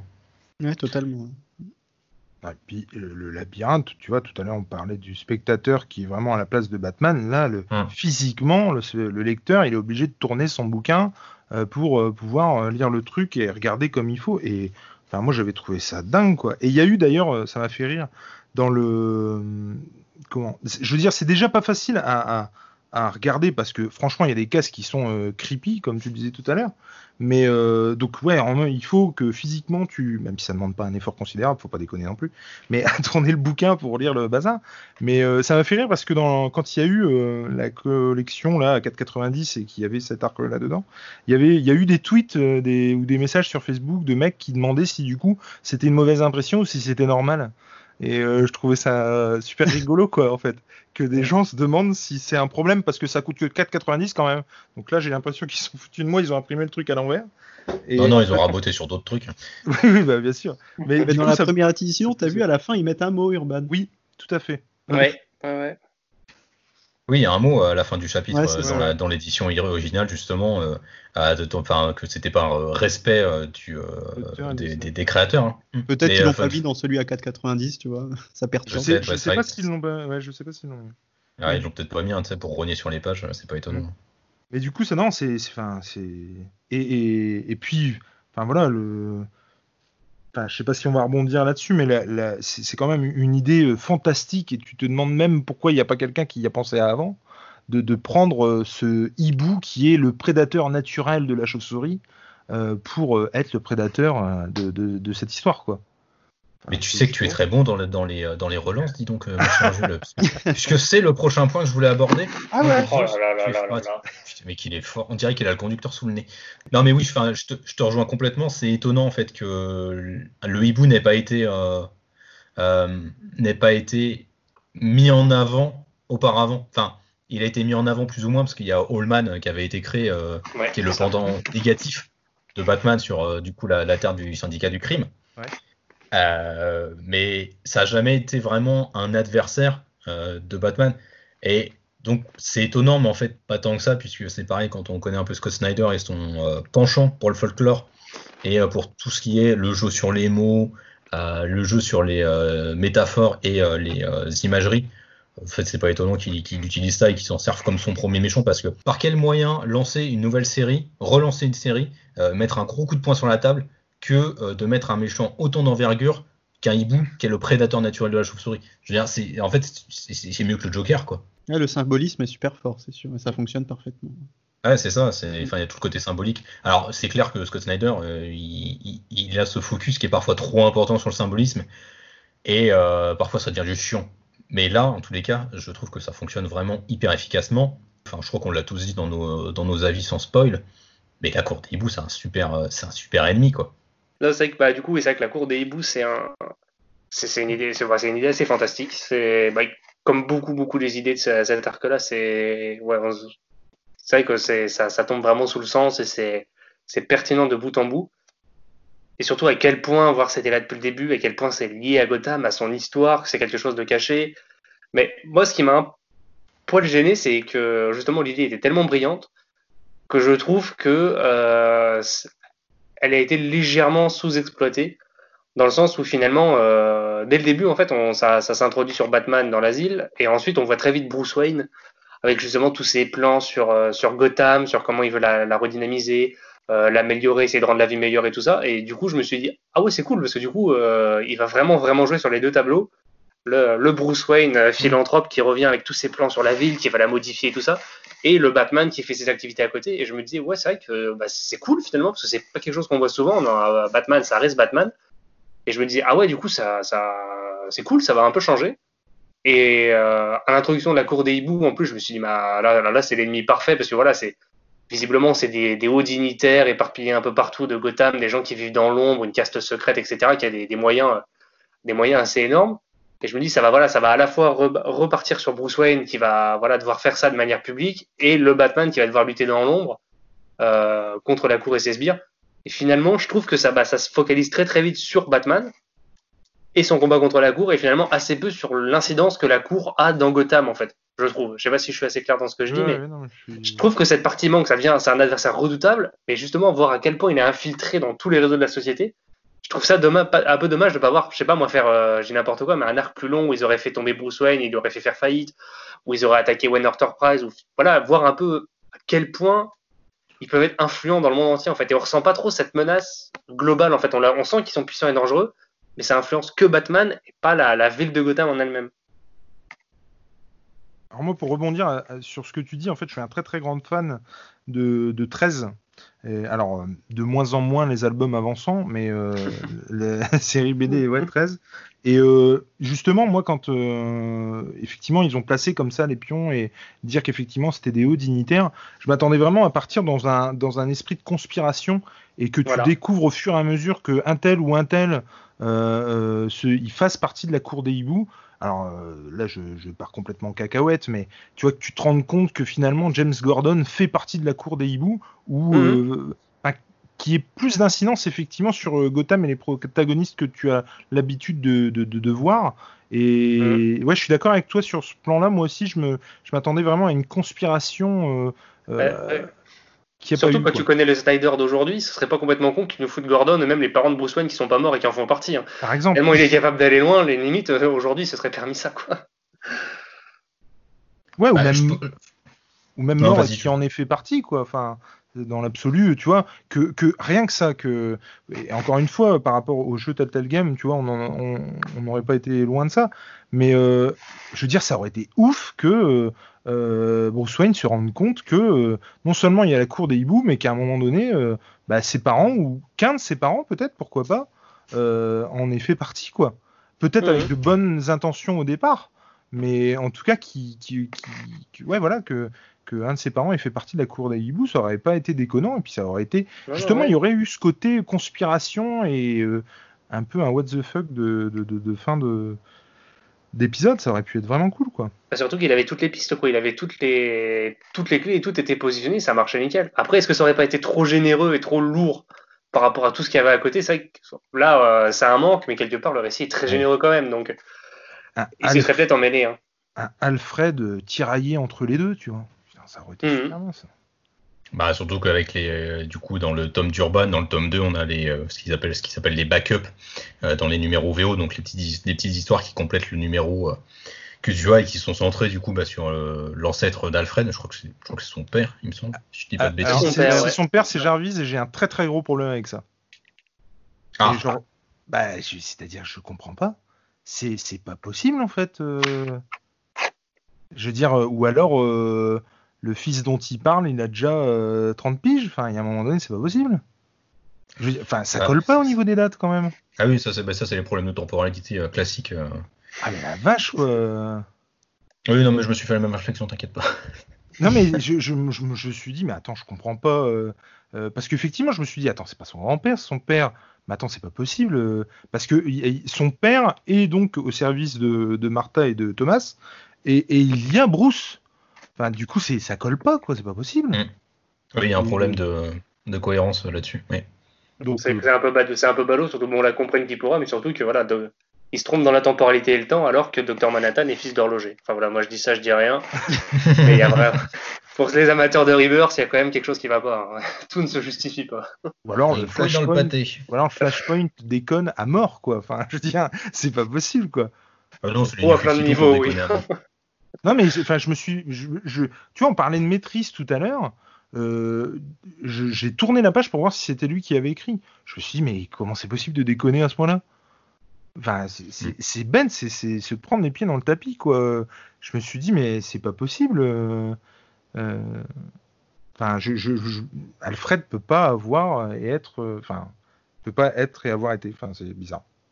Ils Ouais, en parlaient pas. Moi, j'ai une idée dans la tête, ça s'est pas dit après, comme quoi en fait, mais que le père aurait été mis à la service de, de la famille Wayne, mais que c'était euh, quelque chose qui plaisait pas du tout au fils et qui se parlait plus depuis longtemps, mais qu'en fait, il était ouais déjà assez as- âgé à ce moment-là. Je sais pas si ça. Oh, ils en parlent Non, a- ils en parlent pas dans cet arc, en fait, c'est dans All Star Batman, euh, dans le tome 3, il me semble. Ah, c'est ça. Alors oui, ça se justifie là, je crois. Parce que là, du coup, ça s'explique un petit peu en fait, du coup, dans ça, mais. Ouais, bah attends, attends, attends. Je crois Ça que s'explique le, 4 ans plus tard. le Bruce, il doit avoir 5 ans. Euh, je veux dire, euh, pour avoir, je sais pas, il a allé euh, 60, 70 piges quand même, Alfred. Enfin, moi, je le vois comme ça. Euh, Euh, faudrait- En fait, dans les, dans les New 52, il a plutôt été rajeuni. Je crois qu'il a plutôt 40, euh, 40 balais, euh, Il fait plus que 40 Ah, d'accord. Euh, non, Oui. mais enfin, là, T'as vu la vie qui lui fait mener là aussi, l'autant capuchonné là, quand même. euh. ça, ça vieillit n'importe qui. hein. C'est clair. c'est clair. c'est clair. Carrément. Et d'ailleurs, ça, c'était cool aussi, cette relation entre Alfred et. Enfin, J'ai beaucoup aimé aussi, moi, ça, dans, dans, dans les deux titres. euh, Dans la cour et dans le, le- la nuit. Je trouvais qu'il y avait une bonne relation entre, entre Batman et Alfred. Moi, c'est quelque chose que j'attends à chaque Mm. fois euh, dans tous les titres sur Batman que je lis. euh, J'aime beaucoup la relation qu'il a euh, avec lui et je suis toujours très attentif à, à celle-ci. Et, et j'aimais bien le, le- le ton qu'il y avait euh, un peu à, pas à faire des vannes, mais avec une certaine, avec une certaine ironie où ils arrivent toujours à maintenir ça et je trouve ça vraiment cool. Et là, le fait que Ouais. effectivement Alfred, euh, bah voilà, euh, fasse un, un peu partie prenante du truc, c'est cool quoi. Mais voilà. Ouais, Pour moi, il a autant, il a aussi bien réussi la, la relation Alfred-Batman qu'il a raté celle de Dick et Batman. Quoi. Ça, on en reviendra plus Ah. tard, mais Mhm. Ouais, totalement. Ah oui, celle de Dick et, euh, et Bat, euh, c'est clair et net. Bon, on peut, enfin, on peut, on peut embrayer dessus euh, tout de suite, puisque enfin, l'un des éléments, euh, l'un des twists qu'on a, c'est qu'en fait, Dick, c'est pas tellement incongru qu'il soit devenu un Robin, dans tous les cas, qui sont intervenus dans la vie de Bruce, puisqu'il était destiné, destiné à être ce qu'ils appellent les ergots, donc c'est-à-dire un Mm. des soldats de la cour des hiboux, des soldats en fait invincibles, puisque la famille Grayson était liée à la cour des hiboux. Dans tous les cas, il devait, euh, ouais, il aurait dû être sacrifié à la cour des hiboux. Et donc ça fait, c'est un des twists qu'il y a dans le dans le tome. Je crois que c'est à la, il me semble que c'est à la fin de, à la fin du tome 1, je crois. Ouais, donc je on, a le- ouais. qu'on a ce twist. hein. Puis qu'on apprend ensuite qu'au final, c'était quoi son arrière-grand-père, un des ergots? Ouais. Et c'est pour ça qu'il y avait euh, sur le premier cadavre qui retrouve l'ADN de, de Dick, du coup. C'est exactement ça, voilà. C'est que l'un des, ergots qu'affronte euh, Batman, le premier ergot qu'affronte Batman, c'est en effet un ancêtre de Dick Grayson. Donc voilà, qui renforce les liens, euh, en tous les cas, avec, euh, avec Dick et la ville de Gotham, en fait. Euh, alors, enfin, je sais, enfin, c'est vrai que toi, tu disais, Doctor Comics, du coup, que c'était euh, la relation, tu l'as trouvée entre Dick et Bruce, euh, foirée. Ouais. Bah, moi, moi pour revenir sur ce que tu viens de dire, là, comment ça a été mis sur ce. Bon, c'est un coup de. Ça se fait beaucoup dans les comics euh, et l'arc là, il fonctionne beaucoup là-dessus. C'est des coups de redcon dans la continuité pour implémenter. Ils implémentent des choses dans le passé pour dire, mais regardez en fait ce qui s'est passé. L'idée là, je la trouve assez cool finalement que euh, y ait cette idée parce que ça change finalement rien au destin de, de Dick et ça apporte un petit plus qui est qui est pas désagréable et qui enrichit pas mal l'intrigue là. Mais enfin voilà, Dick pour moi c'est un personnage qui est qui est solaire en fait. Moi j'ai aimé ce personnage, je le connaissais pas, mais je l'ai vraiment aimé. euh, je pense qu'on en parlera un jour, mais de, pendant la période d'Infinite Crisis de, de Geoff Jones où il y a, voilà, il y a un moment où euh, c'est vrai qu'il disait le monde est un peu perdu en sucette, etc. Mais moi ma terre est mieux. Et la question que posait Batman, c'est est-ce que dans ton monde, Dick Grayson est une meilleure personne? Et là il lui dit que non. Et c'est vraiment ce côté, c'est Dick Grayson, c'est une personne, c'est la personne peut-être la, plus humaine de l'univers du DCU. Il dégage une- un espoir qui est, qui est, qui est fou. Il y a une une combativité, une joie de vivre et un, côté qui se donne à fond pour, les autres qui est, hyper appréciable. Et là, je sais pas, euh, il est écrit un peu comme un, ouais, comme un, je sais pas, un peu un jeune blanc-bec un peu prétentieux qui s'amuse à faire des vannes et à, titiller Batman et qui, euh, qui fait un peu l'idiot en fait, qui, voit en fait que c'est quelque chose qui touche vraiment Batman à cœur cette histoire-là, qui l'attaque profondément. Et là où normalement on aurait eu un Dick Grayson écrit autrement par d'autres auteurs qui justement s'inquiéteraient de son mentor et de, de, Batman, qui essaierait de prendre ça à cœur et de l'aider, enfin, on le trouve vraiment un peu en mode moqueur, un peu, un peu qui surveille de loin. Et il y a ce moment où on ne sait pas pourquoi Bruce lui met une patate à un moment, la bonne patate du forain, en lui enlevant une dent qui se trouve être la dent où il y a justement la capsule de voilà. Enfin, je veux dire, je suis pas, je suis pas dentiste, hein, mais je pense que pour arracher la dent ciblée en une seule patate, faut quand même, faut quand même le faire. Ta gueule, c'est Batman. Voilà, c'est ça. et même à la fin, ta gueule, c'est Snyder, j'ai envie de dire. Mais il y a voilà, il y a ces trucs qui m'ont qui m'ont un peu gêné en fait. Je, je, je reconnaissais pas le, le, Dick que je voulais. Je voyais juste comme un, un, un Robin un peu insupportable. Et ça m'a un peu saoulé en fait, parce que j'aurais vraiment voulu retrouver cet héritage de Dick Grayson et la, la pierre angulaire que c'est dans l'univers Batman. Et je trouve que c'est complètement foiré. En fait, il est juste énervant et c'est la seule récit où j'ai trouvé Dick Grayson énervant. Ah, c'est vrai ah. qu'il est énervant, c'est vrai. Mais après, ouais, c'est hyper intelligent de l'avoir amené avec l'ergo, tu vois, puisque l'ergo, je trouve que c'est ah oui, ça c'est génial. Fort. Ouais. Le point fort de la cour des hiboux, graphiquement, c'est super ah, beau. Franchement, euh, le costume, il est ouf. Alors que le reste de la cour, bon, le, le masque est cool, tu vois. Mais leurs points forts, qui, ils sont insaisissables, ils sont pluriels, ils sont invisibles. C'est aussi leurs points faibles. Ils sont, ils sont impersonnels, ils sont sans visage. Et l'ergo, ça donne vraiment la force de la cour des hiboux, tu vois, je trouve. Le bras armé, tu le vois. Bras, c'est exactement ça, c'est le bras armé, mais euh, encore une fois au sens propre comme au sens figuré, quoi. C'est vraiment le, c'est, enfin, toute la force euh, effectivement qu'a euh, l'ergo et les, les, les, combats sont dessinés de super manière, quoi. Enfin, franchement, dans la tour là, dans le premier ou la première confrontation avec lui, euh, elle est mortelle. À chaque fois que qu'il le croise, mais ça dépote euh, sévère, quoi. Mm. À chaque fois, il est euh, acculé. Le, le, moi, le, le comment on, ceux qui parlent souvent de la, de la, cour et de la nuit des hiboux disent que le premier tome est, est, bon, le deuxième beaucoup moins. Encore une fois, moi, je, parlerai plus de la fin. Mais, mais, le deuxième, qui, je ne sais pas si vous vous souvenez, mais il démarre avec euh, tous les ergots qui euh, se réunissent et qui se piquent sur le manoir du le manoir Wayne. Euh, lui qui ressort avec une armure, enfin c'est juste dantesque quoi. Enfin, moi j'ai surkiffé ce truc quoi. Enfin, le... Ah, le, le, le Batmecha c'est trop bien. Oh la vache. Et puis avec cette bon. idée de, de, de, de, baisser la température pour justement les, tu vois, gagner du temps. Euh, et puis de concert avec Alfred, euh, Alfred qui sait pas s'il doit sortir ou pas. euh, les, la cour des hiboux et donc les ergots qui comprennent très vite parce que jusque-là, ils ne l'avaient pas compris. Ils voulaient tuer Bruce, mais c'est que quand ils se retrouvent dans la Batcave qu'ils comprennent que c'est Batman. Et, et là, euh, ça part en cacahuète euh, sévère, quoi. Je trouve que la cour des hiboux justement intéressant pour ça. Enfin, je suis assez d'accord hein, avec ce que vous dites. Euh, la cour des hiboux, c'est cette force insaisissable et c'est en fait, enfin, c'est parce qu'ils sont riches, quoi. C'est des mecs friqués et du ouais, coup, ils ont les moyens un peu de se transmettre de génération en génération leur puissance et c'est inscrit du coup dans leur, euh, j'ai envie de dire dans leur ADN euh, aux membres de la cour des hiboux d'être euh, aussi influents et de pouvoir être aussi influents surtout. Et du coup d'avoir ces ergots, cette force invincible en fait, c'est très très fort. Mais là encore, c'est un des points faibles du récit au final, c'est que bah en fait ça va très vite être balayé parce que il bah, y a ce twist du coup sur lequel on va, on va revenir juste après, mais qui est un peu qui est un peu explosé et pété et qui du coup bah, c'est ce que tu disais un peu en introduction, Jules, c'est que on passe de la cour des hiboux, grande menace, menace de Gotham, à quelque chose de beaucoup plus intime mmh. et qui finalement euh, fait un peu un décalage et ça, ça déconne un peu, ça, hmm, c'est un petit peu bizarre. Mais du coup, juste pour revenir sur ce que tu disais, euh, Dr. Comics sur euh, Nightwing, je trouve qu'en fait le problème, je pense que Scott Snyder a voulu vraiment écrire Dick comme cette force un peu tranquille, tu sais, à la cool, la lumière, de Batman parce que c'est ce qui est un peu Robin et c'est ce qui est notamment Dick Grayson, c'est la lumière un peu dans l'univers Batman. Euh, mais je pense qu'il se foire au niveau des dialogues parce que juste il sait pas écrire ce genre de personnage. Euh, le sarcasme, ouais. c'est pas quelque chose que Scott Snyder maîtrise forcément. Et euh, je pense que oui, ça, ça, ça, ça, déconne un peu sévèrement parce que oui, à chaque fois que tu vois Dick, c'est juste qu'il est là en mode Hey, Bruce, ça va? Comment est-ce que je vais pouvoir te faire chier aujourd'hui, dis donc? Je, je ouais. me demande.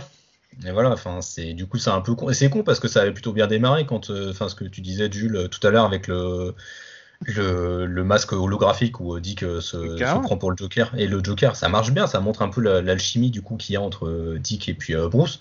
Enfin, mmh. après, c'est juste n'importe quoi, quoi. C'est le mec qui débarque en mode ah, je vais te casser les couilles aujourd'hui, tiens. Alors même que l'idée, toute l'idée de lier Dick à, à, la cour des hiboux est plutôt intéressante vis-à-vis -vis de la vie des circassiens euh, de ce côté-là, même si ça tombe un peu dans cette espèce d'effet euh, d'extrême euh, de Scott Snyder, où des fois il a un peu besoin de surexpliquer tout et de trouver une raison à absolument tout.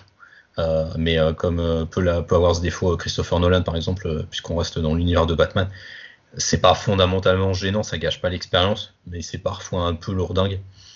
Et euh, je sais pas si le personnage de Dick Grayson avait forcément besoin de ça. Peut-être que ça aurait été bien de laisser juste le- le- l'ergot comme une force euh, surpuissante et invincible sans forcément avoir besoin de l'expliquer derrière. Je sais pas. C'est- Bah, c'est surtout qu'en fait, c'est quand même une révélation assez violente sur lui, sa famille et ses origines. Et c'est un peu. Ouais, bon, bah écoute, euh, c'est pas grave, hein, ça changera pas mon week-end. Hein, pas, tu vois Alors que c'est quand même un truc qui qu'elle a été destinée à devenir un des plus grands ennemis de Batman, etc. Enfin, je trouve que du coup, bah, on en reparlera au moment de la fin, mais ça. Ouais, ça fait a pas d'autre mot. C'est. Voilà, c'est ajouté, c'est voilà, mais pchit, on s'en fout.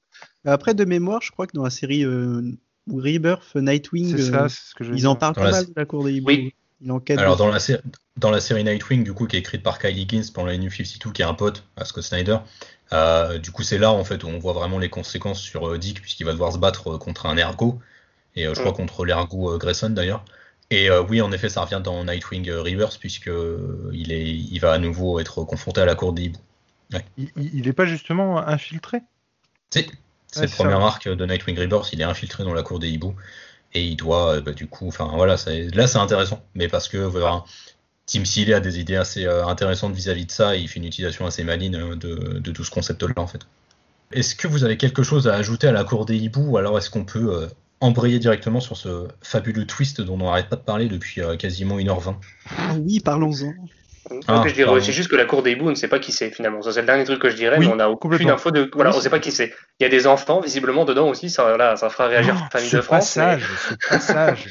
C'est d'un Mais c'est- glauque. C'est ce côté-là Ah qui est ouais, fascinant. c'est- Ils sont insaisissables, quoi. On ne sait pas qui c'est derrière les masques. Et c'est là où c'est la tension, c'est le climax maximum. Quand on voit ça, on se dit, mais mon Dieu, il n'y a, pas de- il y a pas de limite à cette folie, mais ça va devenir ouf. Et ça part un peu. euh, Voilà, c'est ça qui, qui accentue d'autant les regrets. Quoi. Permettez-moi, s'il vous plaît, de- d'expliquer ce twist, parce que bon, euh, c'est quand même. Il faut un niveau de concentration et d'abnégation assez incroyable. Vas-y, Euh, vas-y, c'est cadeau. C'est cadeau, merci, euh, tu es trop aimable. Euh, donc, on apprend en fait que l'un des membres de la cour des hiboux, euh, c'est en fait un personnage qu'on a vu pendant tout l'arc. Euh, personnage qui s'appelle Lincoln March, qui est en fait un membre de la cour des hiboux et qui, eh bien, euh, au détour d'un dialogue, nous apprend qu'il est en fait le frère euh, caché de Bruce Wayne. Voilà. Et donc, ça nous tombe, bah, comme ça vient de vous tomber sur la gueule, euh, comme ça. Donc on croyait que la cour des hiboux était en fait une menace pour la ville de Gotham, et tout d'un coup, il y a cette espèce de basculement du récit, où ça devient en fait un récit bah, sur les Wayne. Et du coup, c'est en fait hyper étrange. Et, et comme je le disais, j'ai l'impression que on a tapé un grand coup en mettant la cour des hiboux, faut qu'on, parce que ça apparaît, je crois, dans l'avant-dernier numéro, peut-être un petit peu avant.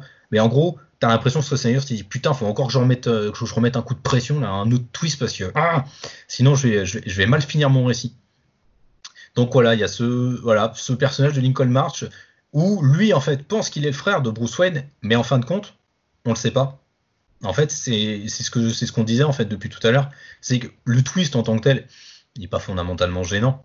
C'est juste qu'en fait, il n'y a rien qui est fait derrière, puisque l'arc se termine et on ne sait pas si ce Lincoln March est vraiment le frère de Bruce Wayne, ou alors si, comme Bruce le pense, il s'est fait capturer et endoctriner par la cour des hiboux à croire qu'il était le frère caché de Bruce. Parce que Bruce nous révèle que effectivement, euh, sa mère a euh, accouché d'un autre euh, petit garçon, mais qu'il serait mort.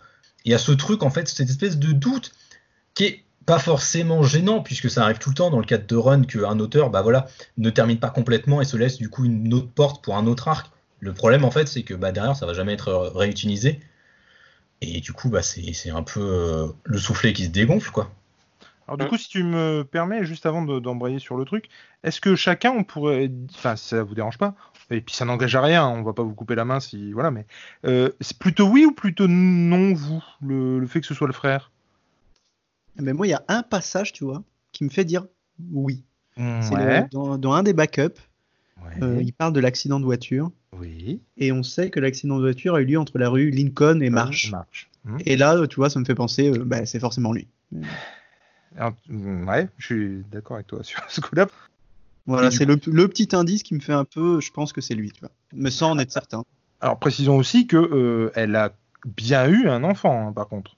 Oui, ça, Oui, c'est ce que j'ai, c'est ce que j'ai dit. hein. Oui, oui, pardon, elle a bien eu un enfant. Mm, mm. Ouais, elle a bien eu, elle a bien eu un enfant et Bruce a bien eu un frère, Hmm. mais il serait mort euh, du coup dans, cette, dans ce fameux accident. Et enfin, du coup, pour répondre à ta question, Jules, euh, pour moi, non. Euh, cet élément, justement, le croisement entre Lincoln et March, peut être un élément qui a servi au récit euh, que la cour des hiboux lui a, lui a servi. Et euh, ça me paraîtrait pas déconnant. Donc pour moi, c'est non. Pour moi, c'est un mec qui a vraiment été endoctriné et qui a été construit. Même si, euh, là encore, on peut saluer le travail de Greg Capullo, euh, niveau visage, il se ressemble Ouais. énormément. Hmm, c'est sûr. Est-ce que c'est parce qu'il a beaucoup de mal à dessiner des visages différents aussi? Ça, c'est un autre débat que je me permettrai pas. Ah, ça peut en effet être, euh, être une idée. En effet, je, je me souviens de ces, ces moments dans les derniers numéros où j'avais l'impression qu'un personnage féminin était Bruce Wayne. Et j'ai été. Ah, ah, putain, c'est quoi ce bordel? Quel nouveau camouflage exceptionnel. Ah, C'est ça. C'est exactement. Et du coup, toi, Doctor Comics, t'en penses quoi? Oui ou non?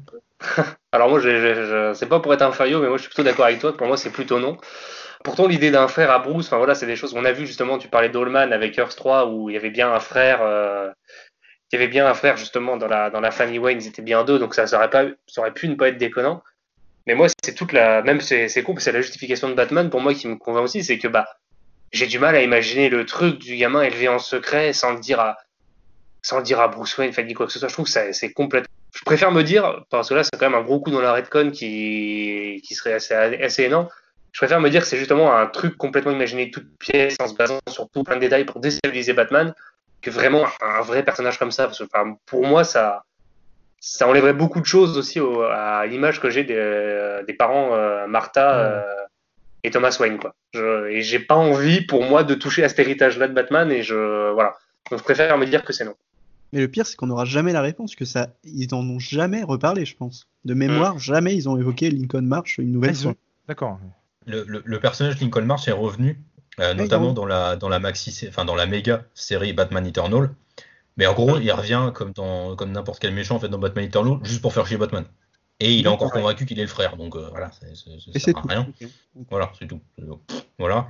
Et euh, ma copine m'a appris que par contre là, euh, il y a un auteur dans une série, pas la série Batman, mais dans une autre série, qui serait en train de le faire revenir. Alors après, est-ce que ce sera du coup expliqué?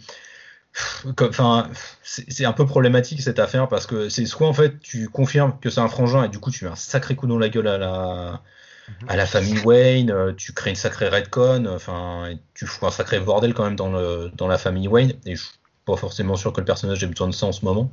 Mhm. C'est que mon avis. Ou bien soit tu confirmes l'inverse et du coup bah, tu risques de te foutre à dos à toute une partie de gens qui pensaient que oui, c'était bien, il avait bien un frère, gna gna gna. Euh, je pense qu'aujourd'hui, de toute façon, je pense pas qu'on aura de réponse. Je pense que cette affaire-là, elle est morte et enterrée. Mm. Par contre, ça tend à me confirmer que je pense que Scott Snyder a complètement euh, modifié ses plans pour la série. C'est-à-dire qu'à mon avis, euh, la cour des hiboux et euh, Lincoln March, c'est un, un truc qui devait revenir à un moment donné dans son run, plutôt que de partir dans toutes les directions où il est parti euh, après. Euh, ça aurait pas été déconnant, je trouve, de finir le run là-dessus en ramenant ça, mais Ouais. finalement, ça n'a pas été fait, quoi. Peut-être qu'il n'aurait pas eu l'idée du métal, ça aurait été incroyable. Mais non, il a- J'ai surtout un gros problème en fait avec ce personnage parce que je scénaristiquement je, je comprends pas en fait. C'est-à-dire que pour euh, encore une fois la faire courte, le, mec est donc un politicien euh, qui aspire à devenir maire, demande euh, le soutien de Bruce Wayne dans la tour où Bruce Wayne est censé mourir. Donc il y a Lincoln March qui qui en prend un sacré et qui se retrouve à l'hôpital, qui aurait pu tout à fait mourir à ce moment-là. Et en fait, Snyder le fait revenir pour le faire mourir 30 secondes plus tard. Et euh, c'est à la suite de cette mort-là que donc il reviendra comme un ergot et en ayant euh, feinté sa mort et voilà. Et du coup, je comprends pas pourquoi il est pas mort dans cette tour en fait. Tu vois, ça aurait été un twist encore plus de faire revenir un, mort. Là, t'as l'impression que bah ouais, c'était un personnage qui, qui, du coup a, a échappé à la mort qu'on a mis de côté. Et on revient. Ah oui, merde, mais attends, euh, on n'avait pas prévu de le faire mourir, lui. Euh, bon, bah, on va, écoute, on va le faire revenir et puis on va le faire mourir. C'est, c'est, je sais pas, je trouve ça hyper bizarre. Il y a un truc qui, qui colle pas avec ce personnage, je trouve. Bah, après, s'il était mort dans la tour, il aurait pas vu tout ce qu'a fait Bruce Wayne face à l'ergot et comment il s'en est sorti. Et ce qui justifie qu'il ait eu les doutes à peu près sur l'identité de Bruce Wayne et, euh, et Batman, quoi. Je pense. Oui, mais tu vois, je suis d'accord, mais justement, tu aurais très bien pu le faire revenir euh, comme un euh, Nergo, je sais pas, supérieur, qui le toise et qui le regarde depuis son pignon, quoi. Et, et, je, je comprends pas pourquoi le l'avoir fait vivre à ce moment-là. Parce que tu l'aurais vu avoir des, des relations, en tout bien tout honneur, hein, avec Bruce tout au long des épisodes. Euh, tu vois, des échanges à un mec qui devient peut-être même son, son confident, tu vois, j'en sais rien. Ça aurait pu être justement intéressant qu'il y ait ce retournement de situation-là. Mais là, en fait, il, après, après son, son, comment, ses blessures et son séjour à l'hôpital, tu le revois pas du tout jusqu'à juste avant de mourir. Donc, Ouais, bah après, moi, je, moi, j'ai une théorie, je pense que, que Snyder avait lu silence juste avant et qu'il se dit, ouais, non, là, c'est chaud, les gens vont se douter de quelque chose. si je le bute et je le fais revenir, les gens vont, ouais, non, ils vont comprendre mes lectures de chevet, donc faut pas que je fasse ça. C'est pour moi, c'est quand même, à l'époque, ce, twist en tant que jeune lecteur, moi, il m'avait, euh, je me suis dit, waouh, mais c'est énorme, comment c'est incroyable, il casse tout. Et depuis, bah, j'ai lu Silence, et j'ai appris après que Silence, bah, c'était avant tout ça. Et quand on, voilà, a posteriori, on réfléchit, on se dit, ouais, en fait, finalement, cette idée-là et ce twist-là, c'est quelque chose qui est pas si nouveau que ça, euh, et ça a déjà été fait bien avant par Jeff Lobb. Quoi. Mais du coup, c'est ça dont je parlais tout à l'heure, c'est-à-dire que du coup, à la relecture, donc je m'étais affolé à avoir la première. À la relecture, je me suis dit ah mais oui, mais il me semble que c'est Lincoln March en fait à la fin euh, le, le, vrai méchant, tu... enfin le vrai méchant, euh, un des méchants quoi. C'est Iron Man avec une armure avec une tête de chouette, quoi. Donc, Ouais, c'est ça, c'est pour être généreux, mais ça arrive comme un cheveu sur la soupe, quoi. Et aussi pour justifier que, oh, ils sont tous morts. Pourquoi? Bah, Parce qu'il y a lui, tu vois. C'est pour vraiment dire euh, la cour des hiboux, c'est fini à Gotham, quoi. Et alors, moi, ta gueule, c'est Allman. Ouais, tu vois. Ce qui me gêne beaucoup, alors ok, cette, cette, histoire de doute, il est cool. Ce qui, ce qui est pas cool, c'est qu'on n'en fasse rien après. Mais te laisser le doute et tout, moi, dans l'absolu, ça me gêne pas, au contraire, mm. tu vois. Mais donc, ce qui me gêne, c'est ce qu'ils en font pas, du coup. Je trouve ça bête, en fait. La cour des hiboux est, est a une telle aura que je trouve dommage de finalement tout recentrer sur les Wayne. Euh, comme on disait tout à l'heure, on, on trouve euh, que bah ouais, ils auraient peut-être dû en faire un peu plus sur l'esprit conspiration, en dire un peu plus sur la cour des hiboux, machin.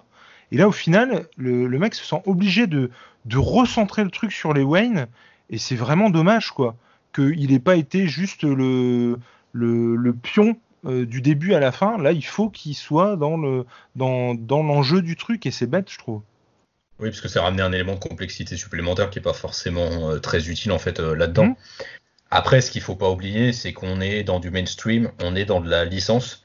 On peut pas écarter qu'il y a peut-être une ingérence aussi éditoriale derrière. C'est-à-dire qu'il y a peut-être à un moment donné euh, Dan Didio ou bien euh, Jim Lee qui a dit non mon gars la cour des hiboux c'est un ennemi beaucoup trop euh, balèze beaucoup trop puissant qui a un putain de potentiel il faut pas que tu l'élimines euh, va falloir que tu te t'émerdes pour trouver une pirouette pour, pour, pour finir ton arc autrement que par l'élimination en totalité ou en partie de la cour des hiboux parce qu'il faut la maintenir on ne peut pas écarter ça. Hein. À l'époque, Scott Snyder, il n'a pas la, la sphère d'influence qu'il a maintenant où il peut faire absolument tout ce qu'il veut. Euh, c'est pas non plus à occulter. Hein. Bah, mm. pour, moi, les, pour moi, les deux derniers, les deux ou trois derniers numéros, euh, euh, moi, je pensais à ça à la relecture. Hein. Je me suis dit, c'est pas possible, le mec a pas, a pas fait ce qu'il voulait, quoi. Ou alors, euh, ce qu'il voulait, c'est vraiment pas ce que je voulais, moi. Mais c'est, je me suis vraiment dit, c'est pas possible. Il y a quelqu'un qui lui a dit, attends, mon gars, ça, ça va pas être possible. Je vais t'expliquer comment ça marche. Mais je, me suis vraiment dit ça à la, à la relecture. Ce que je m'étais honnêtement pas du tout dit à la première. Hein. Mais euh, là, je me suis dit, mais mince, euh, ça, ça, ça, a tellement rien à voir, ça part tellement en cacahuète d'un seul coup, quoi. Bah ouais, c'est ça le problème, quoi. C'est que ça, ça, part tout de suite en, enfin, en gros bourre-pif, quoi. Enfin, c'est. Voilà, quoi. C'est l'impression que c'est vraiment pour finir sur une note euh, généreuse en action, j'ai envie de dire, et pas dans des trucs verbeux et tout. Mais c'est un peu le décalage hein, qu'il y a. Hein. Enfin, t'as la cour des hiboux qui est verbeux, très explicatif. Euh, où vraiment tu découvres la conspiration, puis t'as la nuit des hiboux, c'est euh, limite euh, du pam pam boum boum quoi. c'est ça. Il y a un grand écart entre les deux tomes, c'est assez fou. Ouais, c'est assez ouf, hein, franchement. je, me, je me souvenais de ce grand écart. C'est quelle année la cour des hiboux? Je me souviens plus. C'est 2011. 2011. Ah ouais. Mm. Justement aussi par rapport à ce que tu dis, on peut aussi avoir le raisonnement inverse de, de l'influence édito, du côté que à la cour des hiboux finalement c'est pas un ennemi personnifié en fait. C'est un ennemi multiple, c'est un mhm. ennemi qui est très, on va pas dire métaphorique, mais, mais presque. Et finalement, est-ce que, dire, est-ce que le lectorat se dire, ouais, mais attends, euh, quand est-ce qu'il tape sur quelque chose, Batman quoi? Je schématise un peu, mais quelque part, les, ça revient là, Lincoln March, il incarne un peu le. Malgré son twist, etc., ça incarne la figure sur laquelle il faut taper pour la battre, pour résoudre l'histoire, finalement. Ah, bah, et le fait que ça intervienne aussi tard, ça, ça, me fait penser à ça, moi. Bah, surtout que Lincoln March, en tant que tel, enfin, moi je sais que je me suis fait la réflexion à la relecture, bah, c'est pas un personnage très intéressant, quoi. Enfin, il est quand même, il est quand même hyper, enfin, il, est chiant, quoi. Au, final, euh, là où je trouve ça encore plus bête, c'est comme on disait tout à l'heure, le bras armé de la cour des hiboux, c'est l'ergot. Il n'a pas besoin d'enlever son masque, si tu veux. La, la, la cour des hiboux, c'est l'ergot. Et donc, tu as l'impression que le gars, il, s'est senti obligé de personnifier, comme tu disais, l'ergot le, pour euh, pouvoir se battre contre lui. Alors qu'il aurait très bien pu. Euh, je, ne comprends pas cette volonté d'obligatoirement euh, montrer le visage. C'est pire. Tu, tu, sais ce qu'il y a en dessous. Tu vois ce que je veux dire? Enfin, vous voyez ce que je veux dire? Mm. et, je trouve que ça aurait été encore plus terrible finalement d'affronter un ergot euh, euh, qui ne parle pas, euh, froid et méticuleux et qui, et qui a apparemment le dessus sur lui. quoi. Mais ça aurait peut-être été mieux justement de n'avoir que cette espèce d'ergot suprême, supérieur, tu vois, Allman, et puis c'est tout quoi. Hmm on s'en fout qu'il ait. Enfin, on s'en fout qu'il ait une explication. on aurait pu critiquer le méchant en tant que tel parce que enfin son côté armure un peu Iron Man, je me fous de sa gueule, hein, mais c'est littéralement ça quoi. Le mec il a des jetpacks, il a des gadgets dans tous les sens. c'est un peu délirant quoi. Mais ça aurait suffi en fait, il n'y avait pas besoin de ce twist sur Lincoln March. Quoi. Enfin, Lincoln March, on s'en fout. Enfin, c'est peut-être ça qui est encore plus dommage en fait, c'est que Lincoln March, on s'est jamais vraiment attaché à lui, on l'a juste vu comme ça. Bon, bon, il est là, tant mieux, il est pas là, tant pis, je m'en fous. Tu le disais, euh, et je le disais aussi, on a quand même cette impression que à la fois la cour des hiboux et Lincoln March, ça devait quand même être quelque chose qui allait peut-être revenir ultérieurement dans le run au lieu de tout ce qu'on a eu en fait à, à la place. Euh, est-ce que vous pensez qu'aujourd'hui la cour des hiboux, on pourrait la voir euh, revenir d'une manière ou d'une autre Pour moi, je pense qu'elle a perdu beaucoup, euh, beaucoup de son impact à cause du temps qui a passé. Entre temps, on a eu, euh, on s'est tapé quand même 40 euh, autres numéros de Snyder et Snyder Re. une, là, une bonne partie des, une bonne partie du run de King sur 85 numéros sans, sans y faire mention. Ça pourrait être dans les plans de James Tynion non plus. Là, la faire revenir tout de suite, ou alors il faudrait vraiment la, ouais, la, la, reconstruire, la recontextualiser et vraiment l'utiliser pour ce qu'elle est. Quoi. Mais là, euh, actuellement, euh, puis j'ai pas vraiment envie de revoir la Lincoln March revenir. Donc, euh, je vois pas actuellement dans les plans d'ici comment elle pourrait revenir et ce que ça donnerait. quoi. J'ai bien aimé ce qu'ils en ont fait, euh, enfin, Tim Seeley en a fait dans son run avec Nightwing, parce que du coup, il complète un peu l'histoire de Nightwing qui était un peu branlante là-dessus et mm. il apporte beaucoup de corps. Mais pour le reste, est-ce qu'elle peut apporter à voilà l'histoire de Batman? Je préfère vraiment ce qu'a entrepris Tom King et plutôt que de revoir ça revenir euh, voilà sur le devant de la scène actuellement. Pour moi, elle a, elle a vachement perdu de son aura quoi. La dernière fois que je l'ai vue, c'était dans Metal. Ils étaient euh, derrière Barbara. oui. ah, on a aidé, on a aidé. Mais oui, c'est vrai, putain, ils sont dans Metal. Oui, oui, oui. c'était vraiment, on est les oiseaux noirs. Non, franchement, ça a perdu de son aura. C'est une blague un peu maintenant. Je sais même pas s'ils sont dans. Je sais plus s'ils sont dans Last Nine on Earth, je me souviens plus. Je ne me souviens ah. plus. Bon, définitivement, faut vraiment pas que je lise Metal du coup. Enfin, mais si, non mais. Moi, Lincoln March, en tout cas, euh, j'en ai rien à secouer de le revoir. Par contre, ouais, la cour des hiboux, moi, euh, alors, ça dépend forcément comment c'est fait, par qui c'est fait, et, voilà, mais je suis hyper étonné. Euh, pour le coup, j'ai lu le run de Snyder et, Capullo sur, sur Batman, mais euh, j'ai pas lu Rebirth, j'ai lu que les, premiers sur Rebirth. Et j'ai les kiosques, mais j'ai pas eu le temps de les lire. Il faut que je rattrape. mais c'est pas obligé. Oh bah maintenant que je les ai, enfin je veux dire, il faut bien que j'en fasse quelque chose. Mais pour le coup, le d'après ce que vous me dites, apparemment, on n'en réentend pas parler dans Rebirth. Non. Et j'hallucine. Mais vraiment, parce que non, c'est vraiment un, comment? Pour moi, un méchant, comme je le disais au début, euh, forcément, j'attendais pas. J'ai trouvé, j'ai trouvé ouf. Et puis insinueux, tout ça. Enfin, c'est moi, j'ai vraiment, vraiment accroché. Et effectivement, c'est dommage euh, ce qui en est fait euh, à la fin de, l'arc. Et c'est vraiment bête qu'on le reprenne pas à un moment donné pour en faire quelque chose de, de, de, de, mieux, quoi. Enfin, qu'on lui donne un, comment, ça finisse avec panache, quoi. Là, bon, euh, c'est vrai que c'est bête, quoi, au final, parce que tu, comme euh, tu disais euh, tout à l'heure, le, tu sais pas qui c'était, tu sais pas vraiment leur but, au final, tu vois. Du coup, c'est c'est un peu, ouais, c'est un peu bête de de donner autant de charisme à un truc parce que la vache, ils envoient quand même. Et, et puis au final, de pas en faire grand chose. Donc, mais je suis extrêmement déçu de savoir que euh, on n'en réentend pas parler dans, dans, Rebirth, à part effectivement avec Grayson.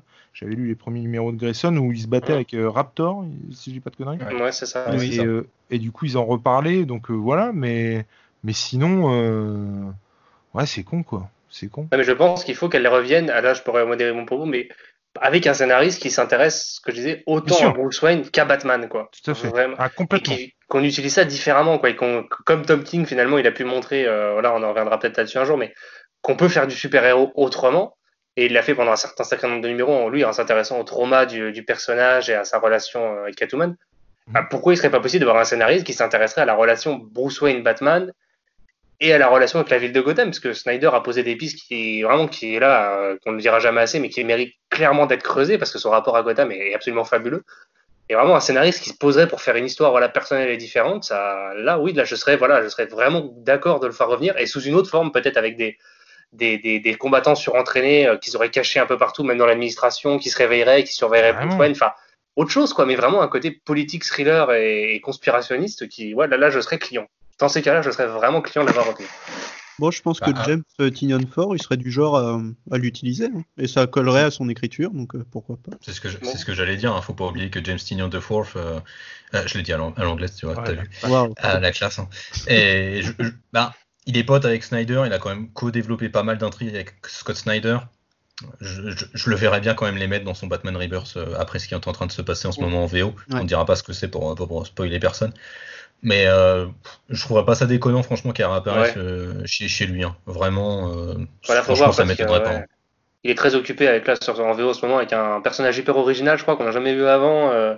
oui. Donc voilà, il a, il a, déjà créé un gros personnage là tout de suite. Donc, ah mais avec un run hyper original. Hein, donc, ah ouais ouais, donc je pense qu'il est bien occupé le pauvre. Hein. On va pas l'accaparer. La alors, attendez, par contre, je, pose la question pour les, les, les j'allais dire les écouteurs, n'importe quoi, les auditeurs qui écouteront ce podcast. Mais euh, c'est ironique ce que vous dites ou pas? Parce que vraiment, on se demande. on l'a bien joué alors. On l'a vraiment bien joué. D'accord. J'ai eu un doute, alors je préfère poser la question. L'ironie était à pleine balle. D'accord. ok, bah écoutez messieurs, euh, bon, vu, ce vu, tout ce qu'on a dit, il euh, n'y a pas franchement à tergiverser beaucoup. Euh, la cour des hiboux, ça reste quand même clairement un indispensable, malgré voilà ces, problèmes avec euh, tout la fin et, l'enchaînement de séquences euh, et de twists un peu explosés à la fin. Ça reste quand même, je pense, on peut le dire, un indispensable du comics en tous les cas, non seulement pour qui veut découvrir Batman, mais aussi pour les lecteurs de longue date de Batman. Oui, totalement. Complètement. Tout à fait, vraiment. Donc là, pour moi, il n'y a pas vraiment de doute à ce sujet. Et on ne pensait pas dire un jour un indispensable de Snyder, surtout sur Batman. Mais ouais, là, clairement, c'est. Voilà, faut pas passer à côté. Ah oui, non, non, clairement. Puis surtout, enfin là, en ce moment, il est disponible dans une collection à vraiment pas cher, euh, à 4,90 pour n'importe qui qui ne l'a pas lu. Je pense que c'est vraiment, euh, c'est le moment de se jeter dessus. Et puis, bah, même euh, si c'est plus dispo à 4,90, vous achetez les tomes qui sont dispo dans la collection New 52. Franchement, c'est quand même deux très bons moments ah euh, voilà, la, suite du run n'est peut-être pas forcément, enfin c'est controversé la suite du run, mais euh, euh, le, début est en tout cas assez dantesque et la cour des hiboux c'est quand même une, une belle grosse frappe dans la, dans la figure. Ah, Surtout qu'en fait, ça, ouais, voilà, mais les, gros problèmes qu'on a cités, ça se tient sur le dernier numéro et demi, quoi, en fait.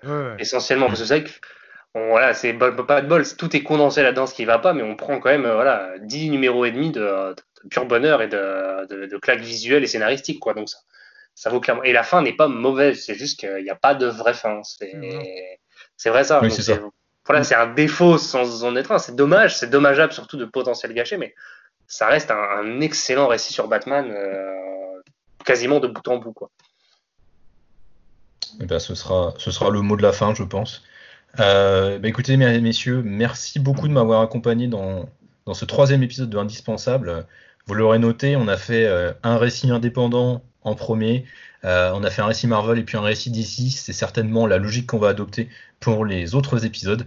Donc vous savez à peu près à quoi vous en tenir. Euh, évidemment, on réfléchit. Normalement, le sujet du quatrième épisode est déjà bouclé. Euh, on vous dit pas ce que c'est, vous verrez quand il sortira. Donc, bah, encore une fois, merci messieurs. J'espère que ça a été agréable pour vous. J'espère que vous avez passé un bon moment. Totalement. Bah, du Batman tout le temps. Moi, je parlais de Batman, j'en suis très heureux. par intraveineuse, le Batman par intraveineuse. Ah bah tout le temps. Hein. Euh, j'espère que vous, euh, de l'autre côté, euh, que ce soit avec votre casque ou avec vos écouteurs ou votre, vos haut-parleurs, vous avez apprécié aussi cet épisode sur Batman. N'hésitez pas évidemment à le partager, évidemment à liker et surtout à nous dire en, commentaire ce que vous, vous avez pensé du Batman de la cour des hiboux, que vous soyez lecteur de longue date ou non de euh, Batman, de comics, de manière plus générale. Donc n'hésitez vraiment pas à nous dire ce que vous en avez pensé.